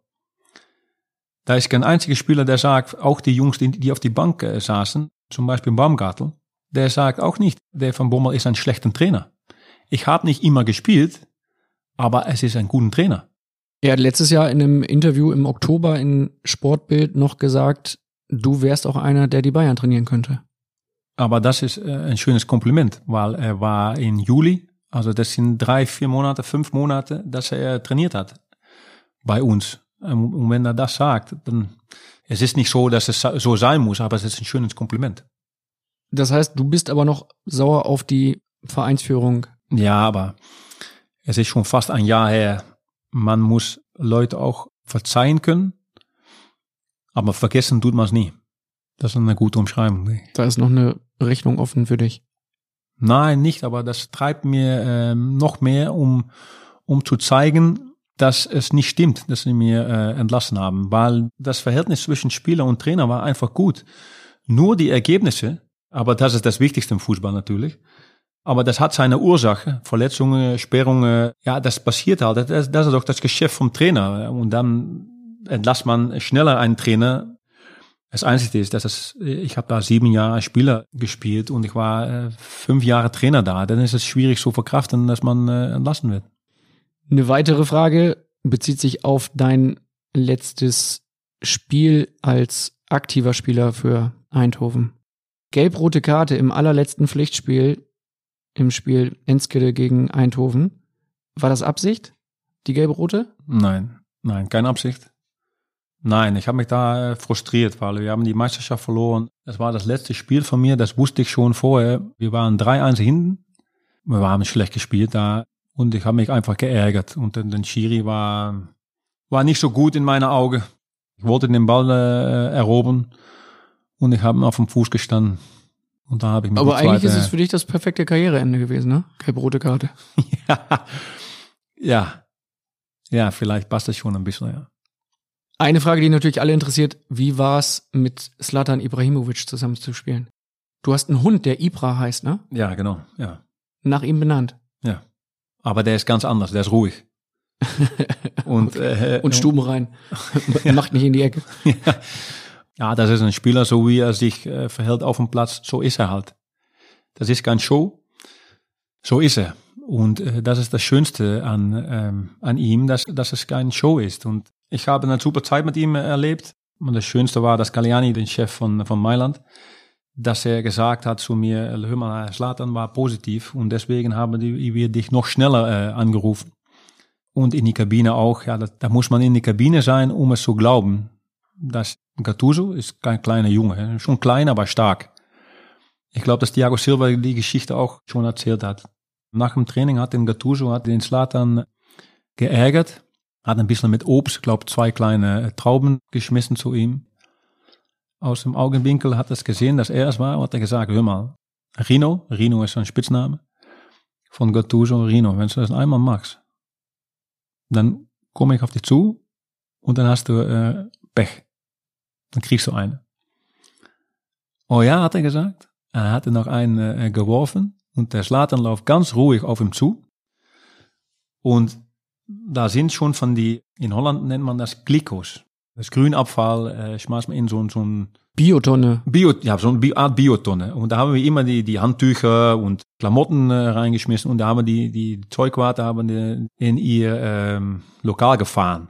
Also so ein, so ein Behälter, wo du. Ja, wo man äh, die Klamotten, äh, das war, ja, das war so ein Wagen. Eins Meter breit, eins ja. Meter, weißt du so. Du schmeißt da die Sachen rein ja. und dann kann der Zeugwart das von A nach genau. B fahren. Okay. Ja, genau. Ja. Und hat ihn genommen, seine Füße berührten den Boden nicht mehr, hat ihm auf dem Kopf so in die Tonne. Man hat nur die Füße noch gesehen. Also das ist auch halt äh, Slatan. Wenn es ihm äh, reicht, dann, dann macht er was. Und seine ganze Art und Weise, wie er trainiert, er ist ein Vorbild, weil er macht 100 Prozent auf dem Platz, aber auch im Fitnessstudio äh, oder in die Kabine, äh, beim Physio, äh, lässt sich so äh, gut äh, massieren, versorgen. Das ist top. Das ist ein Vorbild für, für jede Spieler, der mit ihm arbeitet. Wie oft seid ihr im Austausch? Nicht oft. Meistens über, über Mino Raiola, weil er, er ändert ständig sein, sein Handy, Handynummer. Ist wahrscheinlich sicherer für ihn dann, ne? Ja, vielleicht auch, ja. Aber wie er jetzt spielt, ist 39 Jahre, das macht er gut, ne? Sehr gut. Ja. Die vorletzte Frage aus der äh, Facebook-Gruppe, die bezieht sich auf jemanden, der 16 Jahre ist. Du hast dein Debüt gegeben hier in Holland mit 16 Jahren und 22 Tagen. Und in Deutschland hat Yusufa Mukuku gerade sein Debüt gegeben mit 16 Jahren, mhm. also genauso alt wie du damals. Verfolgst du das, was er in Dortmund macht? Ja, natürlich verfolgt man das, weil das sind die Ausnahmen. Und schön zu hören, auch wie die Mannschaftskollegen über, über ihn reden. Das ist halt ja ein Zeichen, dass, dass jeder ihn liebt und dass er Qualität hat. Mein Sohn hat bei Eindhoven gespielt, PSV Eindhoven, und er ist äh, 16 halb und er hat gegen ihn gespielt, auf einem Turnier irgendwo, äh, vor drei Jahren oder vier Jahren. Und er hatte schon gesagt, boah, der war gut. Und er verfolgt ihn im, im Instagram natürlich. Er hat gesagt, boah, er hat schon sein Debüt gemacht. Er ist 16 Jahre, ein Tag. Das ist Wahnsinn. Und natürlich äh, verfolgt man das und sieht man das und das steht in die ganze, ganze Presse, überall steht es. Und das ist schön, dass es kann. Dass es bei Dortmund so, so kann, dass ein Spieler von 16 Jahren da spielen kann. Ist es für ihn heute einfacher als für dich damals, als 16-Jähriger? Weil du bist ja in einer anderen Zeit groß geworden, da gab es ja noch mehr auf die Socken. Ja, aber so bin ich auch aufgewachsen. Vielleicht bin ich auch deswegen so als Spieler, dass man früher, früher, es ist auch so komisch, ja, früher. Früher war alles besser. Aber das, das stimmt nicht natürlich. Ich war äh, 15, kam ich in die Kabine von der ersten Mannschaft und da habe ich Guten Morgen gesagt, habe mich umgezogen, ich habe die Bälle mit rausgenommen, nach dem Training die Bälle wieder mit äh, reingenommen. Auf dem Trainingsplatz habe ich gesagt, natürlich Coaching, links, rechts, äh, Mann im Rücken oder was auch immer. Und nach dem Training habe ich mich geduscht, ich habe die Schuhe geputzt, habe mich wieder hingestellt und äh, bin ich weggegangen, habe ich Jungs, bis morgen und das war's. Und so haben sie mich, bin ich aufgewachsen. Wenn du was falsch gesagt hattest oder du sagst, hey, spiel mich den Ball, Mann, du äh, Knackwurst oder sowas. Knackwurst ist ein, ein deutsches Wort, so von, äh, das hast du nicht gut gemacht. Hast du gemerkt, ne? Knackwurst. Ja. ja das habe ich öfter gesagt, in München. Da habe ich auf die Socke gekriegt. Nicht nur von einer, nein, von vier, fünf. Hey Junge, hör mal, du bist äh, 15 hier, du kommst hier in die erste Mannschaft. Das macht man nicht. Pass mal auf, jetzt äh, Klappe halten und Fußball spielen. Und alles dafür tun, um zu gewinnen. Dass man sich manchmal am Trikot festhält. Dass der Schiri, sag mal, dem Trainer, dem Co-Trainer, der pfeift gar nicht. es geht weiter. Und, und da waren manchmal zwei Kämpfe dazwischen, dass man manchmal denkt hey, wenn man jetzt äh, den richtig trifft, brecht man den Bein, sag mal. Das, das war so, so intensiv. Äh, und auch jetzt denke ich von, hey, das war gut für mich. Weil du bist 15, du bist jeden Tag in die Kabine. Und dann ist eigentlich nicht deine Eltern, aber deine Mitspieler sorgen dafür, dass du aufwächst. Weil du bist jeden Tag mit die, mit die Jungs in die Kabine, schon von, von, von halb neun in die Früh bis, äh, bis vier zum Beispiel oder fünf. Die letzte Frage, dann hast du es geschafft, bezieht sich auf deinen Namen. Marc, Peter, Gertruda, Andreas van Bommel. Und da bitten, es waren viele Hörer, mal um Aufklärung, wie der Name zustande gekommen ist. Weil hier im Süden von Holland, das ist nicht gutes Deutsch, aber ich hoffe, dass du es verstehst. Ähm, Peter Peter Vater. Ein Patenonkel. Ja, sowas? Ich glaube ja. schon. Das ist mein eigener Name, Mark. Peter ist mein Opa, Vater von meinem Vater. Und Gertruda ist meine Oma. Und Andreas ist eine andere Opa. Zwei Opas und ein Oma. Vier Namen. Haben wir das auch geklärt? Genau. Gibt es zum Abschluss von dir noch was zu sagen? Möchtest du dich in der Bundesliga noch bei irgendjemandem entschuldigen für Tritte, Tätigkeiten? Ja, bei, bei alle, die die du umgehauen hast. Ohne Absicht äh, getroffen habe. Wie viel waren das so aus deinem Kopf heraus? Was glaubst ja, du? Ja, viele Unschuldige. Ja, viele. ja, das, das war eine super Zeit, wirklich. Äh, ich habe es genossen vom, vom Anfang bis zum Ende, die ganze Karriere, muss ich sagen. Wenn junge Spieler zuhören, es geht so schnell. Also genieß den Zeit, äh, erlebt das alles, feier deine Erfolge. Wenn man verliert oder man ist mal verletzt oder so, äh, nützt das wieder. Äh, wenn man verletzt ist, kann man wieder Krafttraining machen und, und wieder stärker zurückkommen. Und wenn man äh, verliert, verliert man zusammen und schäm dich auch nicht, wenn du nervös bist. Wenn man einen Fehler macht und nächsten Tag stehen alle Zeitungen voll. In Deutschland gibt es noch mehr Leute, die die Zeitung lesen. Wie viele Leute habt ihr jetzt schon? 90 Millionen Einwohner? 83. 83. In Holland sind es äh, fast 18 Millionen, glaube ich. Also wenn da was Falsches geht oder man schießt vor ein völlig leeres Tor, schießt man daneben. Ja, dann sieht man in YouTube oder in Insta, das kommt überall vorbei. Aber ähm, das muss dich stärker machen und so weitergehen, äh, weil nächstes Mal schießt du ihm rein. Du machst das nicht mit Absicht und, und bereit dich vor und, und versteck dich nicht, auch al bist du nervös. Jeder ist nervös. Vom Elfmeter oder vom Anfang vom Spiel. Aber wenn das Spiel anfängt, musst du da sein. Gibt es noch etwas, was du den Bundesliga-Bossen mit auf den Weg geben willst? Jeder muss sich konzentrieren auf, äh, wenn man eine, eine Idee hat, muss mich konzentrieren darauf und, und nicht emotional werden, wenn es mal nicht läuft. Wenn man eine klare Idee hat und äh, man bespricht das oft miteinander, jede Woche, dann, äh, dann muss man nicht äh, nervös werden. Und im Endeffekt äh, wird es auch Erfolg geben. Ich hoffe, wir sehen dich bald wieder in der Bundesliga. Könnte das nächstes Jahr schon der Fall sein, 2021? Das könnte sein, ja. Aber vielleicht auch nicht. ich drücke dir die Daumen und sage danke für zwei sehr pickepacke volle Folgen Phrasenmäher. Das war ein Fest, mit dir sprechen zu dürfen. Vielen Dank, Marc van Bommel. Hat mich gefreut, äh, Kai. War schön, ich hatte schon äh, vieles erwartet, aber da war eine sehr schöne Frage äh, dabei. Und das Wichtigste ist für alle, bleib gesund. Hm? Das ist ein gutes Schlusswort. Danke dir. Bitte. Was für ein geiler Kerl, was für ein überragender Typ, oder? Ich hoffe, dass wir Marc van Bommel schnell wiedersehen in der Bundesliga. Und ich bedanke mich einmal bei dir fürs Zuhören. Falls du jetzt noch schöne Geschenke suchst oder einfach ein schönes Fußballbuch für dich, dann habe ich zwei Buchtipps für dich. Nummer eins, das ist das neue Buch von Phrasenmäher-Legende Wolf Fuß. Der Wolf war ja schon bei uns zu Gast im Phrasenmäherland. Jetzt hat er ein Buch geschrieben und das heißt Geisterball. Das gibt es jetzt überall im Buchhandel oder bei Amazon und darin schreibt der Wolf in seiner coolen, entspannten Art und Weise, wie er dieses schräge Fußballjahr 2020 erlebt hat und was er bei seinen Produktionen für Sky alles mitgemacht hat. Buchtipp Nummer zwei, das ist das Fußballwerk Das Spiel meines Lebens. Das kommt von den Kollegen von Sportbild und in diesem Buch erzählen 50 Legenden, da sind auch Phrasenmäher-Gäste wie Lothar Matthäus und Didi Hamann dabei, von ihren persönlichen Highlight-Spielen. Dieses Buch bekommst du online unter sportbild.de slash Legendenspiele. Und wenn du willst, kannst du auch einfach in die Shownotes gucken, denn da packe ich dir beide Links nochmal rein und dann kannst du gucken, ob du dir eins, beides oder keins bestellst. Und ganz am Ende, da geht mein Dank natürlich nochmal an die Bildkollegen, die bei dieser Produktion mitgeholfen haben. Das sind Christian Falk, Tobi Altscheffel und Babak Milani. Und natürlich auch ein fettes Danke an Daniel Sprügel und Simon Wimmeler von Maniac Studios für die Zusammenarbeit. Ich wünsche jetzt schon mal schöne Weihnachten und alles Liebe für 2021. Dann hören wir uns hier wieder und dann gibt es wieder geile Gäste im Phrasenmeerland. Das verspreche ich dir an dieser Stelle schon mal. Es gibt jetzt schon ein paar Zusagen für 2021 und ich kann dir sagen, da sind echt ein paar Granaten dabei. Ich freue mich drauf. Ich freue mich noch mehr, wenn du wieder reinhörst. Also, bis dahin.